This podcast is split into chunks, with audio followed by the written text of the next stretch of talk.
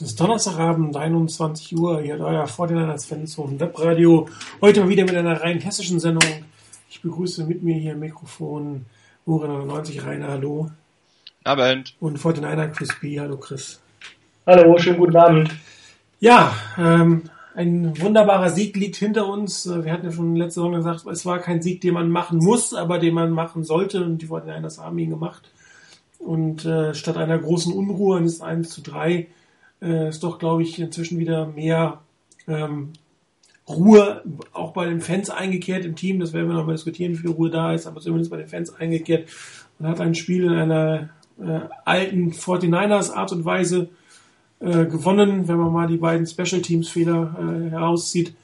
Aber äh, die 49ers haben auch bewiesen, dass sie in der zweiten Halbzeit Punkte machen können. Das war ja mein Statement auch im äh, Halbzeitradio, dass ich daran glaube, dass es nicht nochmal eine Nullnummer gibt. Die Fortinanders haben einiges mehr gezeigt.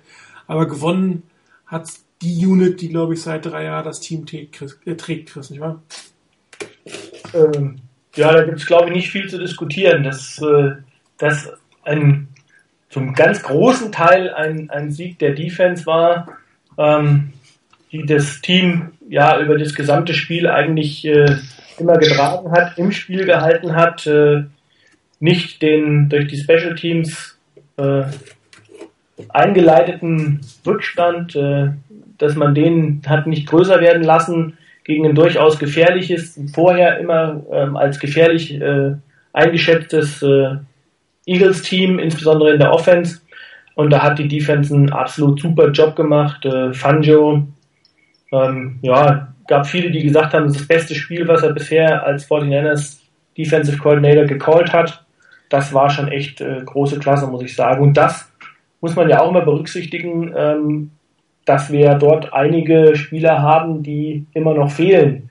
Und das, glaube ich, macht es umso beeindruckender. Also die bisher immer so ein bisschen geschmähte zweite Garde hat äh, wirklich äh, gezeigt, dass sie äh, ein sehr, sehr gutes Niveau haben kann. Also von daher, Defense top. Einer, die Defense selber hat ja die ersten drei Spiele nicht ganz so gut ausgesehen. Woran glaubst du, liegt es, dass, dass es man es jetzt im vierten Spiel gerissen hat? Nur Gameplan oder ähm, ist es auch mehr, was dort im Team passiert sein könnte? Und das Letztere wäre jetzt wirklich komplette Spekulation, was da jetzt genau passiert ist, ob da irgendwo ein Knoten aufgegangen ist oder ob es irgendwas gab, was das Team jetzt mehr und mehr zusammengeschweißt hat und jetzt die, die Spieler auch stärker werden lässt. Ähm, ich hatte den Eindruck, dass die Niners gegen die Eagles, was die Defense der Niners angeht, einen sehr, sehr guten Gameplan hatten, dass sie teilweise auch wirklich das geschafft haben, die Schwächen in der O-Line der, der Eagles auszunutzen, Foles unter Druck zu setzen. Sie hatten sich gut darauf eingestellt, auf solche Dinge wie zum Beispiel aus dem Backfield heraus, die Pässe auf Sproles zum Beispiel. Ähm, LeSean McCoy nach wie vor auch in dem Spiel wie eigentlich schon die ganze Saison eher eine Enttäuschung. Da ist kaum was passiert bei ihm, da tut sich gar nichts. Ähm, den haben aber die Niners auch ziemlich gut unter Kontrolle gehabt. Ich war zwar manchmal so, vor allen Dingen in der ersten Halbzeit, ein bisschen enttäuscht, dass die Niners die Chancen nicht genutzt haben, bei drittem und relativ lang die Eagles zu stoppen, aber wenn es drauf ankam, waren sie da. Von daher denke ich, dass zum einen der Gameplan sehr gut war, der Defense, und zum anderen aber die Spieler das auch richtig gut ausgeführt haben. Ich weiß nicht, ob da die, die Eagles da ihren Teil dazu beigetragen haben, indem sie ihre Aufgaben nicht so erfüllt haben, wie sie sollten. Vielleicht waren sie auch ähm, schlicht und ergreifend, ähm, also die Offense der, der Eagles schlicht und ergreifend ähm, etwas aus dem Rhythmus. Sie spielen zwar sowieso immer schnelle Drives und, und sind schnell unterwegs, aber wenn ich mir angucke, dass bei den ganzen Drives der Eagles einer dabei war mit 4 Minuten 45, das war der kurz vor Ende, der die ähm, Eagles an die Ein-Yard-Linie der Niners geführt hat. Und der längste sonstige Drive waren 2 Minuten 35. Das ist halt auch nicht viel Zeit. Und wenn du dann nicht punkten kannst mit der Offense und ähm, auch mit teilweise sehr unbefriedigenden Ergebnissen rauskommst, von wegen, ich glaube in den ersten sieben in den ersten sieben Drives waren es äh, fünfmal Punt und zweimal Fumble, dann kannst du auch nicht in den Rhythmus kommen. Und das haben die Niners, glaube ich, ziemlich gut ähm, ausgenutzt. Also ich muss sagen, ich fand schon, es waren leichte Veränderungen zu sehen und zwar vor allen Dingen im defensiven Backfield, ich hatte den Eindruck, dass die Abstimmung etwas besser funktioniert hat. Ähm, auch dass Anton Bethea irgendwie jetzt eher drin ist, also dass er schon eine Zeit lang gebraucht hat, der ein oder andere Snap, um, um wirklich in das System der 49ers hineinzukommen und zu verstehen, was auch der Rest im Team macht. Safety, das hat ja auch ähm, Troy Eggman im Kommentar gesagt, ist durchaus eine, eine anspruchsvolle, eine wichtige Position und ähnlich wie, wie ein Quarterback in der Offense das, das Spiel lesen lernen muss, muss es auch ein Safety in der Defense. Und ähm, hier hatte ich das Gefühl, dass, der durchaus ein Sprung bei den beiden Safeties zu sehen gewesen ist. Ähm, Jimmy Ward selber als Nickelback hat eigentlich äh, nicht die Lücken aufgelassen, er hatte zwar den einen oder anderen Fehler gemacht, aber da waren jetzt keine gravierenden Lücken wie in den anderen Spielen. Und ähm, die 49ers haben, was sie nicht verändert haben, ist ihre, ihre Pass-Rush-Mentalität, nämlich mit ähm, drei, maximal vier Spielern versuchen, den, den Druck auszuüben. Was aber besser funktioniert hat, war die Zonenverteidigung. Wahrscheinlich äh, ist es tatsächlich ein Stück des, der Calls gewesen, dass Vic Fangio eindeutige Tendenzen im Spiel der Eagles erkannt hat in bestimmten Situationen und so seine Zonenverteidigung extrem gut drauf einstellen konnte. Und wenn dann natürlich noch die Absprache hinten etwas besser funktioniert, dann sieht das so aus, wie es am, am Wochenende ausgesehen hat. Wobei äh, auch durchaus ein bisschen Glück dabei war, dass Nick Foles das ein oder andere Mal den offenen Spieler nicht gesehen hat, ähm, beziehungsweise ein bisschen zu spät war mit seinen Würfen. Und ähm, auf der anderen Seite hat man auch äh, gerade bei der Interception durch Marcel gesehen, dass das, ähm, wenn du ausreichend, äh, naja, Druck war es nicht wirklich, aber wenn du ausreichend die Offense Line beschäftigen kannst und so den, den, dem, dem Quarterback hinten zumindest ein bisschen Druck, Zeitdruck verpasst und dann noch von der Seite der Hit kommt, dann, dann äh, hast du natürlich auch durchaus mal einen Turnover äh, an, an, äh, auf deiner Seite stehen. Und das sind also Kleinigkeiten, die in den letzten Spielen, äh, vor allen Dingen ähm, in den zweiten Halbzeiten, wo es dann äh, bergab ging, teilweise gefehlt haben. Also äh, da scheint tatsächlich meiner Ansicht nach irgendwo es ein bisschen bei dem einen oder anderen Spieler einen Klick gemacht zu haben und das Verständnis dessen, was er tun soll, ist ein Stück, Stück größer geworden und dann siehst du wieder so eine 49ers Defense, wie sie ähm, am Wochenende gespielt hat, wie sie die letzten drei Jahren kennen. Äh, die größte Änderung, glaube ich, man hat Lynch für Lemonier als, als Pass-Rush-Spezialisten hineingebracht. Chris, hat das jetzt für dich eine gravierende Ausschlag gegeben für irgendwas oder war eigentlich eher unauffällig gespielt, der Herr Lynch? Nee, also für mich war er deutlich besser als das, was Lemonier in den Spielen vorher gezeigt hat. Ähm, war aber auch meiner Meinung nach insofern noch ein bisschen eine Veränderung da, als es die 49ers ich habe es jetzt nicht gezählt, aber mein Eindruck war, dass man deutlich mehr aus der Base Defense gespielt hat. Ähm, also ich glaube auch, ähm, ähm, Ian Williams stand, stand häufiger auf dem Feld als sonst. Und ähm, man wirklich primär, das war so mein Eindruck, weil du eben von Veränderungen sprachst, auch äh, man zunächst mal gesagt hat, okay, wir müssen gucken, dass wir auf jeden Fall McCoy ähm, aus dem Spiel nehmen. Und ähm, dann als zweites, was mir so aufgefallen ist, war dann, dass äh, Nick Foles relativ häufig ähm, von seinen, ich sag mal, das, auch das weiß man ja im Detail nicht, wenn man es von außen sieht, aber man hatte den Eindruck, er musste mehrfach Anspielstationen suchen, sodass es so aussah, als hätte man ihn in seinen dritten, vielleicht vierten Read äh, gedrängt. Und das ist dann in der Regel, so hatte ich den Eindruck, der schwerere Wurf. Und den hat er halt nicht immer angebracht oder nur selten angebracht ähm, teilweise durch schlechte Würfe, aber teilweise auch durch gute Coverage. Und ähm, ich glaube, da spielt auch das rein, was du so ein bisschen gesagt hast, dass das Team jetzt einfach ähm, mehr zueinander findet. Also du hast eben von bisher gesprochen. Ich glaube auch, ähm, Cox war ja am Anfang nicht als äh, Starting Cornerback ähm, eingeplant, dass die Abstimmung dort jetzt auch ein bisschen besser funktioniert. Ähm, wer meiner Meinung nach auch nach und nach immer besser ins Spiel kommt, ist, ist Will Hoyt als zweiter Inside Linebacker, ähm, ja auch relativ wichtig gegen so einen Titan wie Selec. Ähm, also ich glaube, das sind schon alles Gesichtspunkte, die dafür, ähm, die dazu geführt haben, dass die 49ers Defense insgesamt als als Kollektiv einfach besser gespielt hat und dann noch mit so einzelnen herausragenden ähm, Situationen. Und dann natürlich macht es das, glaube ich, auch einem, einem Rookie wie Aaron Lynch äh, einfacher dort in den entsprechenden Situationen. Äh, hat teilweise auch unauffällig gespielt, ja, aber in den entscheidenden Situationen hat er dann halt Plays gemacht oder beziehungsweise war derjenige, der dann ähm, teilweise auch Plays eingeleitet hat. Und aus dem Grund ist es meiner Meinung nach völlig zu Recht, dass er für Lemonier, der meiner Meinung nach bisher überhaupt nichts gezeigt hat in der Saison, ähm, dass er den Platz eingenommen hat. Ja, könnte durchaus ein weiterer verschwendeter Draftpick sein, den wir da gesehen haben. Ja, gut, ich meine, aber ähm, ich finde, das muss man halt auch so ein bisschen so sehen. Das wird wahrscheinlich bei den 49ers in den nächsten Jahren nicht, nicht anders sein, weil ähm, man hat dieses Team sehr stark durch Draftpicks, ähm, hat man es aufgebaut und das heißt, mit jeder neuen Draft fliegt irgendwo ein anderer Draftpick raus. Und dann ist es halt völlig egal, ob es ein Zweit- oder Drittrunden-Pick ist oder ein Fünft- oder Siebt- oder Sechstrunden-Pick oder weiß der Geier was. Oder sogar ein Erstrunden-Pick. Da wird keine Rücksicht drauf genommen. Und ähm, von daher, verschwendet ist immer so eine Frage. Natürlich, im Nachhinein ist man immer schlauer und dann sagt man, oh, okay, ja, hätte ich mal den genommen. Aber ähm, damals war das ein, in der dritten Runde ein guter Pick. Und es ist halt wie so häufig in der NFL die Frage, ob der Spieler das, was man in ihn projiziert, dann auch aufs Feld bringt. Und ich meine, da gibt's halt genug Beispiele, wo das nicht passiert. Und es gibt eine Unmenge an Beispielen, wo man mit den Spielern nicht gerechnet hat und äh, der undrafted geht und plötzlich äh, wird es ein, ein richtig guter Spieler. Also ja, verschwendet oder nicht, das kann man sich trefflich drüber streiten.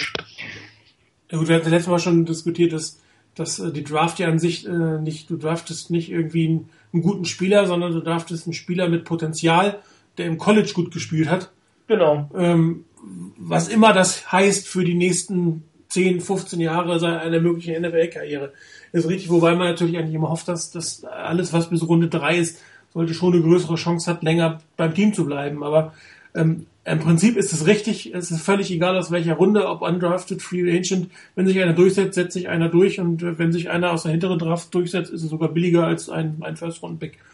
Ähm, man muss da nur genug haben, die ähm, einschlagen. Es geht ja dann auch ein Stück weit um die, um die Quantität. Du musst ja genug Spieler auf dem Feld bringen und ähm, wenn du viele Picks hast und dann die Hälfte davon was wird, ist es tatsächlich egal, welche Runde es ist. Das ist absolut, absolut richtig. Es wäre es wär echt mal interessant, sich mal anzugucken bei einzelnen Teams, die man jetzt nicht so unmittelbar verfolgt, wie jetzt wir als Fans, die 49ers, sich dort mal anzugucken und man ja auch als NFL-Fan immer so, ein, so eine Vorstellung hat, welches Team pickt denn gut, welches Team hat denn immer tolle Drafts. Und ich glaube, wenn man das mal jedes Team mal durchgehen würde, dann würde man feststellen, dass wahrscheinlich viele Teams relativ viele Misses haben und auch daneben liegen Ja, absolut. und ähm, sich das irgendwo auch austariert. Also ähm, dass, dass es nur ein Team gibt, das nur immer super Top-Picks hat, das glaube ich nicht. Also ich glaube, wichtig ist halt, und damit steht dann und fällt dann, ob es ein Team gut wird, ähm, ist man in der Lage, einen guten Quarterback zu draften und ähm, dem einen vernünftigen Surrounding Cast zu geben. Und ähm, wenn, wenn das funktioniert, glaube ich, dann ist das schon mal die halbe Miete. Dann, wenn man das nicht schafft, dann wird man, glaube ich, immer irgendwo im, im, in der unteren Hälfte der NFL rum, rumbümbeln. Also ich habe gerade so spaßeshalber die Draftstelle von den Seahawks mal angeguckt, ist jetzt auch nichts, wo man sagen würde, naja, mega Draft, permanent, mal, mal nicht. Also das ist tatsächlich richtig. Ja, ich habe mir spaßeshalber mal heute äh, zwei, ähm, zwei Defense Plays äh, für äh, unter anderem für eine Analyse angeguckt, nämlich um das nochmal zu zeigen, was wir eben gerade diskutiert haben. So habe ich mir ausgesucht äh, den dritten und vierten Down beim Goal-Line-Stand.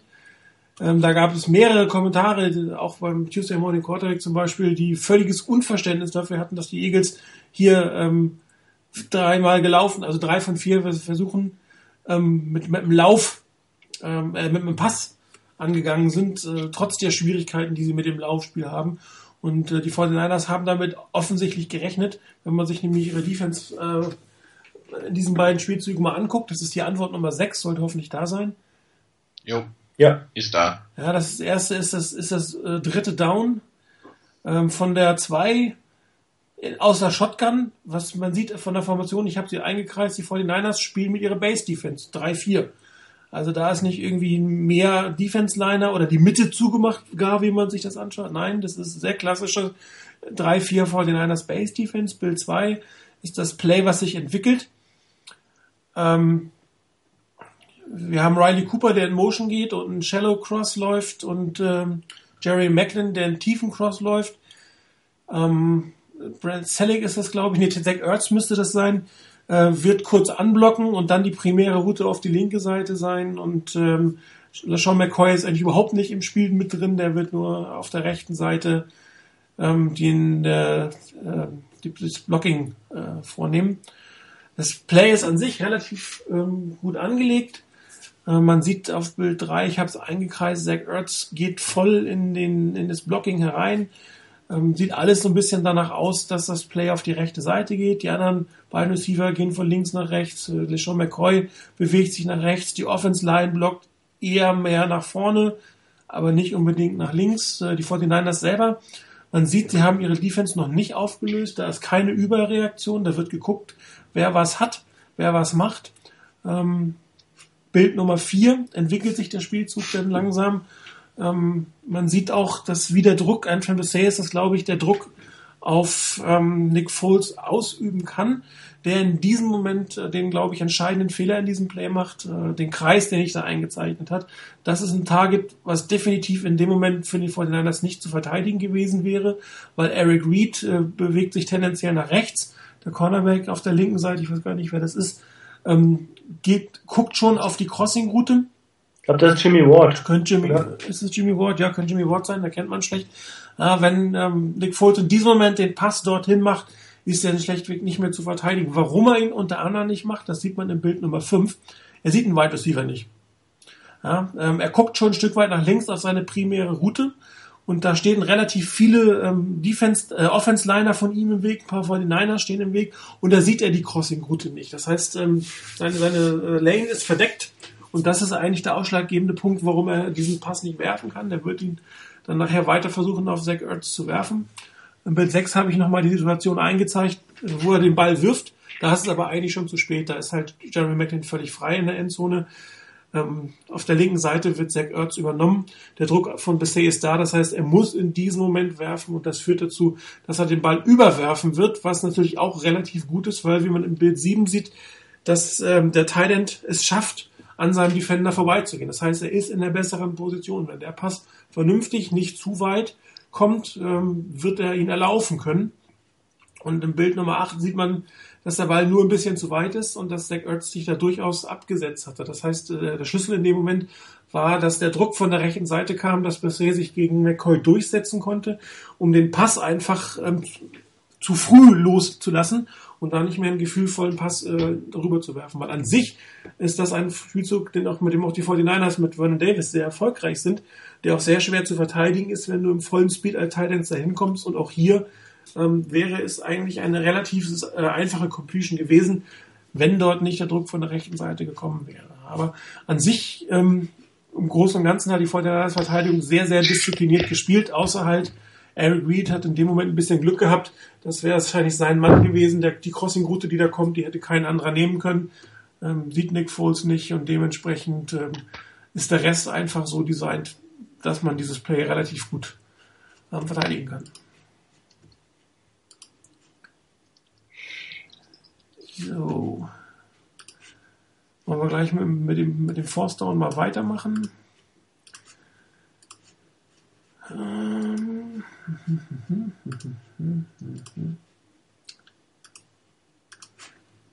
So, ist jetzt die Antwort Nummer 12 inzwischen.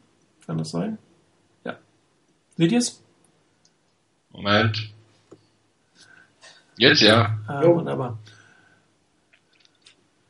Okay, ähm, hier sieht man sogar, dass die 49ers mit zwei Down-Line-Men spielen. Das heißt, man ist jetzt in der, in der Nickel-Verteidigung beim vierten und zwei gegen ein äh, Team mit äh, Sean McCoy, der normalerweise ähm, die, die Defense bei sowas vernaschen würde.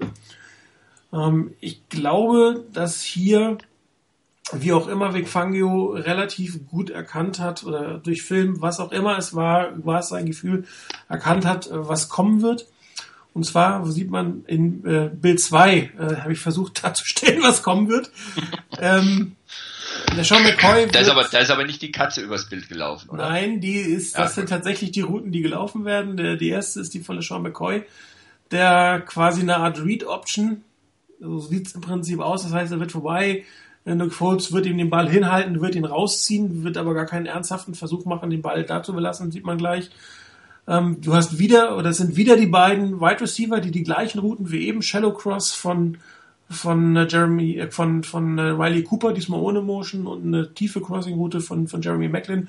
Und zusätzlich wird diesmal, ähm, ich glaube, Brent Selleck ist es, eine Out-Route laufen. Und Primary Target ist wieder, müsste wieder ähm, Zach Ertz sein, der im Prinzip die Motion mitmacht, also Motion vielleicht auf die linke Seite, um da quasi anzudeuten, dass das Laufspiel über diese Seite gehen wird, er dann aber zurückkommt und ähm, als primäre Anstellungsstation ähm, das, die fungiert. Was man hier im Bild weniger sieht, das hat man im Video sehr schön gesehen, ist, dass sehr viele Absprachen in dem Moment bei den 49ers gelaufen sind. Zach Ertz geht in Motion, Antoine Bisset, der vorher rechts gestanden hat, geht ein Stück weit mit. Das ist quasi sein Mann, den er deckt. Ähm, aber man hat unglaublich viel Kommunikation, gerade im defensiven Backfield genommen, gesehen, wer da jetzt wen in diesem Fall übernimmt. Ähm, Bild 4 sieht man, dass äh, die 49ers Cornerbacks äh, wirklich beide Wide Receiver jammen, das heißt nicht direkt auf eine Route gehen lassen. Ähm, der Fake ist in diesem Moment schon gelaufen von, von McCoy und man sieht nicht ein einziger Defender, nicht einer von elf Defendern geht auf die von der Verteidigung aus gesehen rechte Seite und fällt auf diesen Fake rein. Das heißt, die 49ers waren völlig zu 100% auf Pass in diesem Moment eingestellt. Ähm, auf der rechten Seite wird Contain gehalten durch einen Linebacker und ähm, Eric Reed, glaube ich, hält das Contain auf dieser Seite. Das heißt, man hat sich hier mit zwei Mann hingestellt und die eigentlich Seite vom Spielzug, vom Fake weg äh, zu verteidigen. Und ähm, man sieht dann im Bild 5, dass das Spiel sich langsam anfängt zu entwickeln. Das, die rote Route ist die, die quasi gelaufen werden soll. Das ist eigentlich ein relativ einfacher Pitch and Catch ähm, da wirft, wartet ähm, Nick Foles, was weiß ich, zwei, drei Schritte ab vom Tight und pitcht den Ball dann rüber. Funktioniert in diesem Fall aber nicht, weil er schon sieht, dass der Linebacker genau in diese Route hineinlaufen wird. Das heißt, er könnte eventuell den Pass anbringen, auch mit einem gewissen Risiko, aber da wird er keine Chance haben, äh, in die Endzone zu kommen in dem Moment. Und was zweite, was passieren wird, der Spieler, der als Contain hat, wird, hält seinen Contain, beziehungsweise geht mit äh, Nick Foles mit und nimmt ihm quasi die Backside weg und äh, nimmt ihm auch so ein Stück weit äh, die Möglichkeit weg, äh, in die Mitte zu passen. Äh, Nick Foles guckt dann auch in die Mitte. Das habe ich versucht mit dem blauen Pfeil anzudeuten. Seine Blickrichtung geht sofort weg vom Titan, geht in die Mitte, sieht dann aber auch den Druck kommen. Und seine Station, die er dann anschaut, ist ähm, Jeremy Macklin, der hinten wirklich einen tiefen Cross laufen wird. Ähm, Im Bild sehen, sieht man, jetzt wäre eventuell eine Möglichkeit da gewesen, den Pass zu werfen. Allerdings, ähm, wenn man sich jetzt überlegt, Nick Foles läuft, läuft nach rechts, also er hätte ein Stück weit gegen die Hand zurückwerfen müssen, weil Jerry Macklin noch nicht weit genug nach vorne gegangen ist. Wenn der zwei Schritte schneller gewesen wäre, dann hätte er einen relativ geraden Pass werfen können. Kann er in diesem Fall nicht. Sein Thailand ist immer noch komplett ähm, außerhalb seiner Range. Und im Bild 8 sieht man dann, als er den Ball wirft, ist Jerry Macklin relativ gut gedeckt, auch Richtung Auslinie äh, gedrückt worden und der Pass kommt auch so, dass Jerry Macklin ihn quasi im Ausfangen würde. Auch hier wieder sehr gut vorbereitet. Äh, die Defense hat sich sehr gut darauf eingestellt, ähm, hat nicht überreagiert, man hat seine, seine ähm, Position gehalten, man hat das Contain gehalten, man hat den Spielzug gut gelesen, hat die, die Räume zugemacht, hat eigentlich alles so gemacht, wie es vermutlich von Dick Fangel vorgegeben war. Die Receiver nicht frei laufen lassen, also ihn erstmal anhalten, dass er keinen freien Release bekommt und dann versuchen, ähm, das Containment vorne so weit zu halten und auch einen gewissen Druck auf, auf Nick Foles auszuüben. Und diese Art und Weise kam halt sehr viel vor, dass von einer Seite doch ausreichend Druck kam, auch wenn er, glaube ich, keinen Sack kassiert hat, aber es kam ausreichend Druck, dass er die Würfe früher nehmen musste oder unpräzise werfen musste und dass hinten die Verteidigung in der Regel so gut gestanden hat, dass auch kein, kein, kein Pass wie der la Russell Wilson irgendwo nochmal eine Lücke gefunden, Receiver kurz vor der, vor der Seitenlinie nochmal den Pass äh, gefangen. Das hat alles nicht stattgefunden. Und so kommt es natürlich auch davon dazu, dass, dass du ähm, einen Goal-Line-Stand mal hältst und ähm, da gab es sehr viel Kritik für, für diese Play-Auswahl von den Eagles, aber das scheint eine Art Standard gewesen zu sein für die Eagles, weil sonst hätte man sich auf der Seite sicherlich nicht so drauf eingestellt und beim, beim, bei solcher Situation erst nur drei und dann sogar nur zwei Defense-Liner aufs Feld gestellt. Also hervorragend gespielt, hervorragend gescoutet, ähm, gut verteidigt, muss man eindeutig sagen. Ähm, bei dem Play, weil du es ja eben selber angesprochen hast, ähm, Schlüssel meiner Meinung nach auch die, ähm, insbesondere im, im, Beginn des Spielzugs der Linebacker und ähm, Eric Reed hinten als, äh, als äh, Safety und der Linebacker ist Aaron Lynch. Ähm, das heißt, äh, da zeigt sich ja dann auch die Frage, weil eben ja, weil du gestellt hast, Lemonnier und Lynch, ähm, also ich glaube, Vic Fangio hat eine relativ hohe Meinung von, von Aaron Lynch, dass er ihn bei so einem Play aufs Feld schickt und ähm, ihm vertraut und sagt, okay, der weiß, was er zu tun hat und der macht es auch. Und ähm, das ist, glaube ich, auch so, eine, so, ein, so, ein, so ein Punkt, der, wo man sieht, wie wichtig das ist, seine Aufgaben schlicht zu erfüllen und nicht jetzt glänzen zu wollen. Ähm, er hätte ja hier auch äh, gerade in so einer Situation wie du sagst, überreagieren können und vielleicht eine Chance, oh, jetzt kann ich den sacken oder sonst irgendwas und ähm, der jetzt verlasse ich eigentlich meine Position, die ich halten soll und meine Aufgabe und ähm, dann bricht das Blame möglicherweise zusammen auf, auf der Defensive-Seite und das ist, glaube ich, das, was sich hier so ein bisschen durch das gesamte Spiel gezogen hat, dass die 49ers hier nicht irgendwie individuell glänzen wollten, sondern als Kollektiv einfach äh, unglaublich das gut gemacht haben. ich denke auch, was, was du angedeutet hattest mit dem, ähm, also dass die, die Eagles so eine starke Tendenz hatten, hier einen Pass zu spielen. Ich kann mir gut vorstellen, dass das auch damit zusammenhängt, wie die Saison für LeSean McCoy bisher gelaufen ist. Der ähm, wirklich weit von dem weg ist, was man eigentlich von ihm erwartet hatte und erwarten konnte. Und er kommt nicht irgendwie in die Gänge. Ich glaube, letzte Woche oder im vorletzten Spiel gegen die ähm, gegen die Redskins hatte er, glaube ich, einen Schnitt von 1,2 Yards pro Spiel, pro Lauf. Bei den Niners hat er sich immerhin auf sensationelle 1,7 Yards pro Lauf gesteigert. Ähm, das Laufspiel war nicht existent bei den, bei den Eagles. Wenn du guckst, mit 12 Runs ähm, die sie überhaupt nur hatten und 22 Yards gemacht, das kannst du vergessen. Äh, dem gegenüber dann eben 43 Passplays, die gespielt wurden. Ähm, das kann gut sein, dass die Niners hier eben auch wirklich erkannt haben, dass die Eagles im Moment vielleicht auch nicht das Vertrauen haben, das sie brauchen, um hier mit einem Runplay wirklich zum Ziel zu kommen und deshalb eher Richtung Pass tendieren. Auf jeden Fall, wie du auch schon gesagt hast, es war es richtig gut gescoutet, gut rausgefunden, gut erahnt, was da die Eagles machen werden. Es waren schöne Plays und es waren wichtige Plays, weil mit so wenig Zeit wie dann noch auf der Uhr war, dann nochmal dagegen steuern zu können, das wäre ein hartes Brot geworden. Ja, schauen wir auf die andere Seite des Balls. Die Offense, äh, diesmal in der ersten Seite nicht so wirklich, ersten Seite, in der ersten Halbzeit äh, nicht so wirklich berühmt, außer diesem etwas äh, kuriosen ähm, Pass von Colin Kaepernick äh, quer übers Feld auf Frank Gore. Äh, wie gesagt, äh, wo habe ich es gelesen mit der Kommentar, ich weiß gar nicht, wer es geschrieben hat. Äh, müsste eigentlich vom Feld kommen und Guy Chris sagt, good pass, don't try ever, try it again. Ich glaube, ich glaube, ähm, ich glaube, Troy Aikman hat als Kommentar gemeint, wenn er das versucht hätte, früher wäre sein Karriereende gewesen. ja, es ist auch gut. Äh, ich habe gerade, es läuft zufällig in diesem Moment läuft gerade das Play wieder hier bei mir. Ähm, der Frank Gore war so frei, da kann man dieses dieses Play schon mal machen mit dem Arm, den Cape an den hat. Aber äh, wenn da einer zehn Jahre näher dran steht, kannst du es nicht machen, weil dann ist es eine Interception. So ähm, muss man ihn ja mal loben, dass er ihn überhaupt gesehen hat. Wir sagen ja immer, er guckt immer nur auf seinen primären Receiver hier hat es sogar gesagt, geschafft, auf der Backseite einen, einen Spieler noch zu sehen und zu wissen, dass er da ist. Äh, großes Kompliment. Und da ist wirklich 30 Yards niemand in der Nähe gewesen. Da darfst du so einen Pass natürlich äh, gerne mal Pass, gerne machen. Es sei denn, äh, dein Ball kommt nur 20 Yards weiter dazwischen. Ein bisschen. Das war ein klassisches Russell Wilson Play. Ja, stimmt. Also der hat halt immer solche Dinger, wo dann irgendwie er, die Leute sich noch freilaufen und dann auch frei stehen, er sie auch sieht und den, den Pass auch anbringt. Also das hat man ja bei den Seahawks relativ häufig. Es war ein zusammen ein Broken Play, zusammengebrochener Spielzug. das war ja eigentlich durch die Nummer und ähm, dann schafft er es halt, den Ball anzubringen. Und ähm, da muss man sagen, für den, für den einzelnen Spielzug individuell Chapeau. Das war, das, den Ball bringt halt auch nicht einfach nicht jeder an, muss man ganz klar sagen.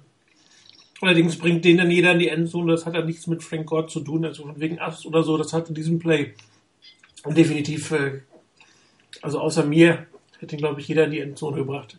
Mich hätten sie noch eingeholt, bin ich mir sicher. Ähm, aber ansonsten sah das ja nicht unbedingt wirklich toll aus, was die Fortinanders da gerade im Passspiel gegen die eine oder eine der schwächsten Pass-Defense der ganzen Liga verabreicht haben, oder Rainer? Nee, das sah irgendwie ganz komisch aus. Ähm, Kaepernick hatte einige gute Chancen, seine Receiver zu kriegen, aber das waren sehr unpräzise Pässe. Zu hoch, zu weit in den Rücken, zu weit vorne oder ähnliches.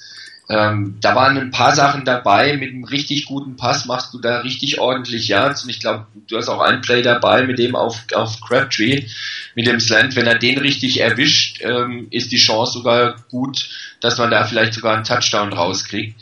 Das sah nicht gut aus an der Stelle. Ähm, dass er sich dann wieder gefangen hat, äh, also Kaepernick sich wieder gefangen hat und durchaus ab und zu mal einen Pass dabei hatte, wie den, ähm, den Touchdown-Pass auf Stevie Johnson. Das war unfassbar. Das war ein Wahnsinnsplay äh, von beiden letztendlich. Aber das war einfach stark wieder gespielt. Er hat auch klasse Pässe gehabt an der Seitenlinie mal auf ähm, einem e-, etwas seltsamen Wurf an sich, aber genau passgenau für Anquan Bolden, der den rausfängt, was auch ein Riesencatch war dabei. Aber der Pass kam genau dahin, wo er kommen musste, dass Bolden die Chance hat. Von daher war das eine etwas wechselhafte Geschichte. Und wenn du dir anguckst, dass ähm, dass die Eagles in den letzten beiden Spielen, bevor sie gegen die Niners gespielt haben, keinen einzigen Sack geschafft haben. Und dann schaffen sie gegen die Niners im ersten Quarter gleich drei Sacks. Ähm, das zeigt irgendwo auch die Schwierigkeiten. Ich habe mir heute das Spiel nochmal angeguckt, ähm, wie da teilweise die Defense der Eagles durch die O-Line durchgeschossen ist, fast unberührt oder ohne ernsthaften Versuch, ernsthafte Chance, die zu stoppen. Das war mit Sicherheit auch nicht einfach. Du hast ihn gerade erwähnt. Also mit drei Mann. Also ja, eben. Mann, genau. Drei Mann, drei Mann Pass Rush äh, sind die da durch, wie das äh, sprichwörtliche äh, Messer, das heiße Messer durch die Butter oder wie es heißt in der, also das war schon echt übel. Und ich muss sagen, ähm, man kann sagen, ja, Kaepernick hatte schlechte Würfe dabei, aber er hatte auch nicht wirklich Unterstützung von der O-Line. Ähm, also das, die ganze Offense hatte für mich unglaublich viel Licht und Schatten. Also Licht, ich sag mal, das war das, ähm, die meiner Meinung nach, der auch, wo man auch merkt, der kommt immer besser ins Spiel, ist Stevie Johnson, ähm, der wieder auch gezeigt hat, dass er wichtige Catches machen kann. Ähm, meiner Meinung nach auch, äh, was so, so ein bisschen die, die, das Ganze dann widerspiegelt, ähm, auch in, in vielen wichtigen Situationen Anquan Bolden stand häufig frei und hat auch immer die Möglichkeit gehabt, angespielt zu werden, gerade über die Mitte. Da gab es viele Anspielsituationen und das wurde auch zwei, dreimal gut ausgenutzt. Ähm, das waren so die Sachen, die gut funktioniert haben. Aber auf der anderen Seite eben diese katastrophalen Dinge, das O-Line-Play, was wirklich zum Teil echt katastrophal war, meiner Meinung nach. Ähm, Alex Boone, man merkt ihm an, dass, also, dass er das gesamte Training Camp verpasst hat spielt unterirdisch schlecht, ähm, muss man ganz klar sagen. Und äh, direkt dahinter auch Joe Staley hatte keine gute Partie.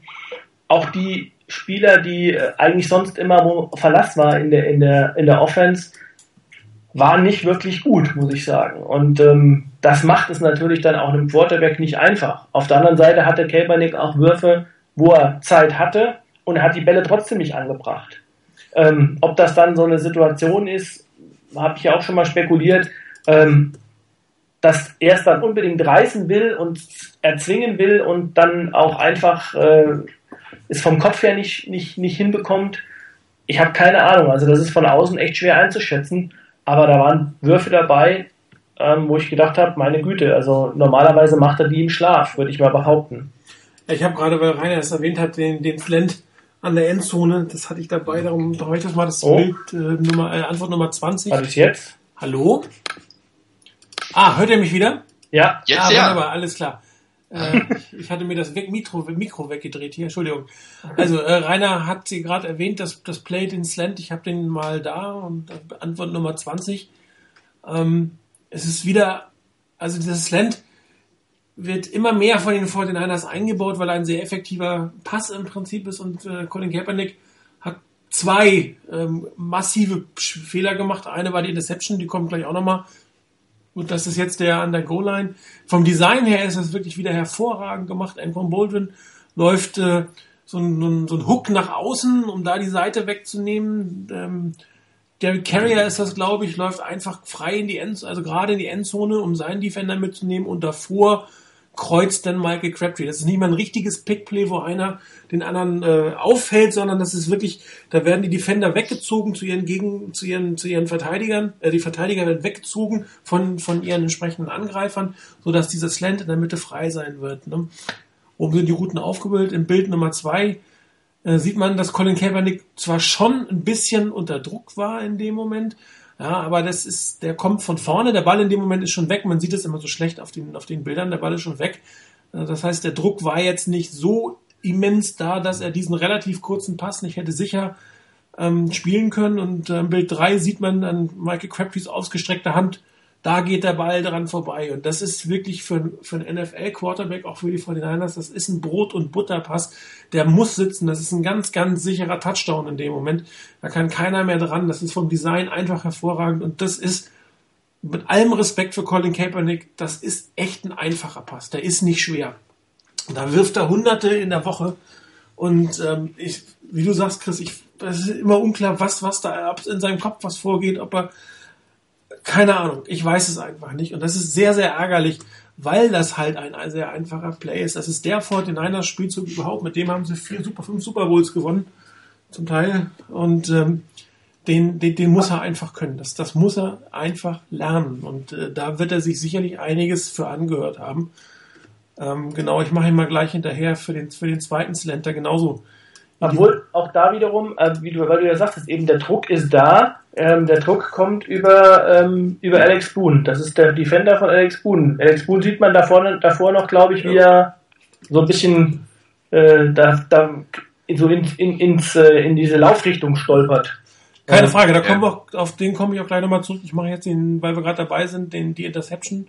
Ist übrigens ein ähnlicher Spielzug wie damals, ähm, den hatten wir damals auch mal in der Webradio-Sendung. Das war damals der Touchdown von, ich glaube, Alex Smith in Detroit, wobei der so ein bisschen mehr angelegt war, wie du eben gesagt hast. Ähm, Als das war so ein Pickplay. Das Ja. war mehr an der Goal-Line. Ich weiß nicht, ob ihr euch daran erinnert, in Ja. Detroit. Ja, Die Lenny Walker war das, glaube ich, oder? ja, Lane Walker. genau. Mhm. Ja. Ja, die, die Pickplays, äh, Hokuli hat, glaube ich, zwei Stück äh, abgepfiffen auf beiden Seiten diesmal. Da scheinen die Referees ein bisschen drauf zu achten. Wenn du da zu früh dran bist, kriegst du im Moment dafür Strafen. Ähm, darum auch eher dieses Design, wie man es gerade gesehen hat, dass du sie wegziehst und nicht weg, wegdrückst sozusagen. ja. So, die Interception äh, war auch eine, eine, eine Slant-Situation. Ähm, Bild äh, Antwort 21, ich hoffe, ihr seht's. Ja. Ja. Ähm, am Anfang gleich die Situation, es war ein Doppelslant auf den beiden Seiten. Ich weiß gar nicht, wer den inneren läuft. Äußeren, der äußere ist ähm, Brandon Lloyd. Und äh, Colin Kaepernick macht das, was er leider beim Slant immer macht. Er guckt sofort hin. Ich weiß nicht warum, aber er dreht sich sofort in diese Position und wirft dann aber auch nicht sofort. Teilweise muss er nicht sofort werfen, teilweise darf er nicht sofort werfen aufgrund der Situation. Aber das zieht sich ein bisschen hin. Und was er in diesem Moment übersieht, ist den Mann in der Mitte, den zweiten, äh, den Mittellinebacker. Der übernimmt nämlich den inneren Receiver. Und den übersieht er komplett. Und weil er den inneren Receiver übernimmt, kann der vorher den äh, Cornerback, der den Receiver hatte, in die Route reinlaufen. Er sieht quasi den Blick von Colin Kaepernick, er sieht, wo das hingeht, er weiß, sein, sein Gegenspieler läuft in seinen Mann, er kann sich zurückziehen und in dem Moment, Bild 2, sieht man ja, dass Colin Kaepernick loswirft und da bewegt sich im Prinzip der Verteidiger schon wieder zurück. Da hat er schon angehalten, dass er aus seiner Vorwärtsbewegung weg und der Pick ist, er sitzt dann mitten in der Line zwischen, ähm, zwischen Kaepernick und, und Brandon Lloyd. Also er steht wirklich mittendrin in der Passroute. Das heißt, Colin Kaepernick sieht sowohl den inneren Spieler nicht, als auch den äußeren Spieler nicht. Und der wiederum sieht ihn oder sieht seine Kopfbewegung. Und das ist natürlich ein total einfacher Play, ein einfaches Play für einen Verteidiger. in diesem Moment natürlich noch ein Pick Six, da steht kein Schwein mehr, der den auffällt, wenn du so eine Interception machst, weil der ja auch quasi in der Bewegung Richtung, Richtung Fernandes Endzone ist, um den Ball zu kriegen. Also das sind, das sind so diese riesen massiven Schwächen, ähm, die ich mir überhaupt nicht erklären kann, weil das, wie gesagt, ein Basisspielzug ist, den werden die im Training hunderte von Malen machen. Er wird den im Videos gesehen haben. Christ wird ihn auf ihn eingeredet haben, Lohmann wird auf ihn eingeredet haben, Harmo wird auf ihn eingeredet haben. Aber warum er den so spielt, mir persönlich ist es ein komplettes Rätsel. Ich weiß es einfach. Ich glaube, dass er hier schlicht und ergreifend ähm, so sieht es für mich aus. Ich habe jetzt auch nur dieses Bild, aber äh, wenn man sich so anguckt, sieht es aus, als hätte er ähm, gedacht, das ist eine Man-Coverage. Ja. Und der, der geht mit. Und ähm, der, ähm, dann wäre ja auch die Bahn frei gewesen. Aber so wie es wie sich jetzt darstellt, plötzlich bleiben die alle in der Zone stehen. Ja, vor allem, weil der innere, das ist ja der innere Receiver, also der, der innere Receiver läuft auf den Verteidiger zu. Das heißt, der Mann muss gar nicht, der ist total überflüssig. Genau. Und das musst du, das musst du eigentlich sehen. Das musst du wissen, dass der reinläuft. Das heißt, du hast, der, der Cornerback ist für dich im Play. Der ist für dich im Spiel. Das muss er vorher lesen. Das muss er sehen, wo, ähm, was, was der, was der Defender machen wird. Klar. Das hat er hier, glaube ich, einfach schlicht und ergreifend falsch gelesen. So, und wenn er gerade ausgeguckt hätte zum Beispiel, also nicht auf die Slant-Route geguckt hätte von Anfang an, hätte es sogar sein können, dass der Receiver mitgeht, weil dann die Wahrscheinlichkeit nicht groß, nicht klein ist, dass der Ball auch in die Mitte gehen könnte. Dann gehst du natürlich mit, dann lässt du den nicht alleine. Dann lässt du nicht einen, einen Right Receiver gegen, gegen einen Linebacker. Ja, aber durch den Blick wieder zur Seite bist du eigentlich relativ safe. Und kannst, bist quasi, hast, bist wie ein Free Safety, kannst irgendwo hin und gucken, und wo bist du? Und er steht natürlich voll in der Route drin. Das heißt, Copenhagen hat beide im Moment komplett übersehen.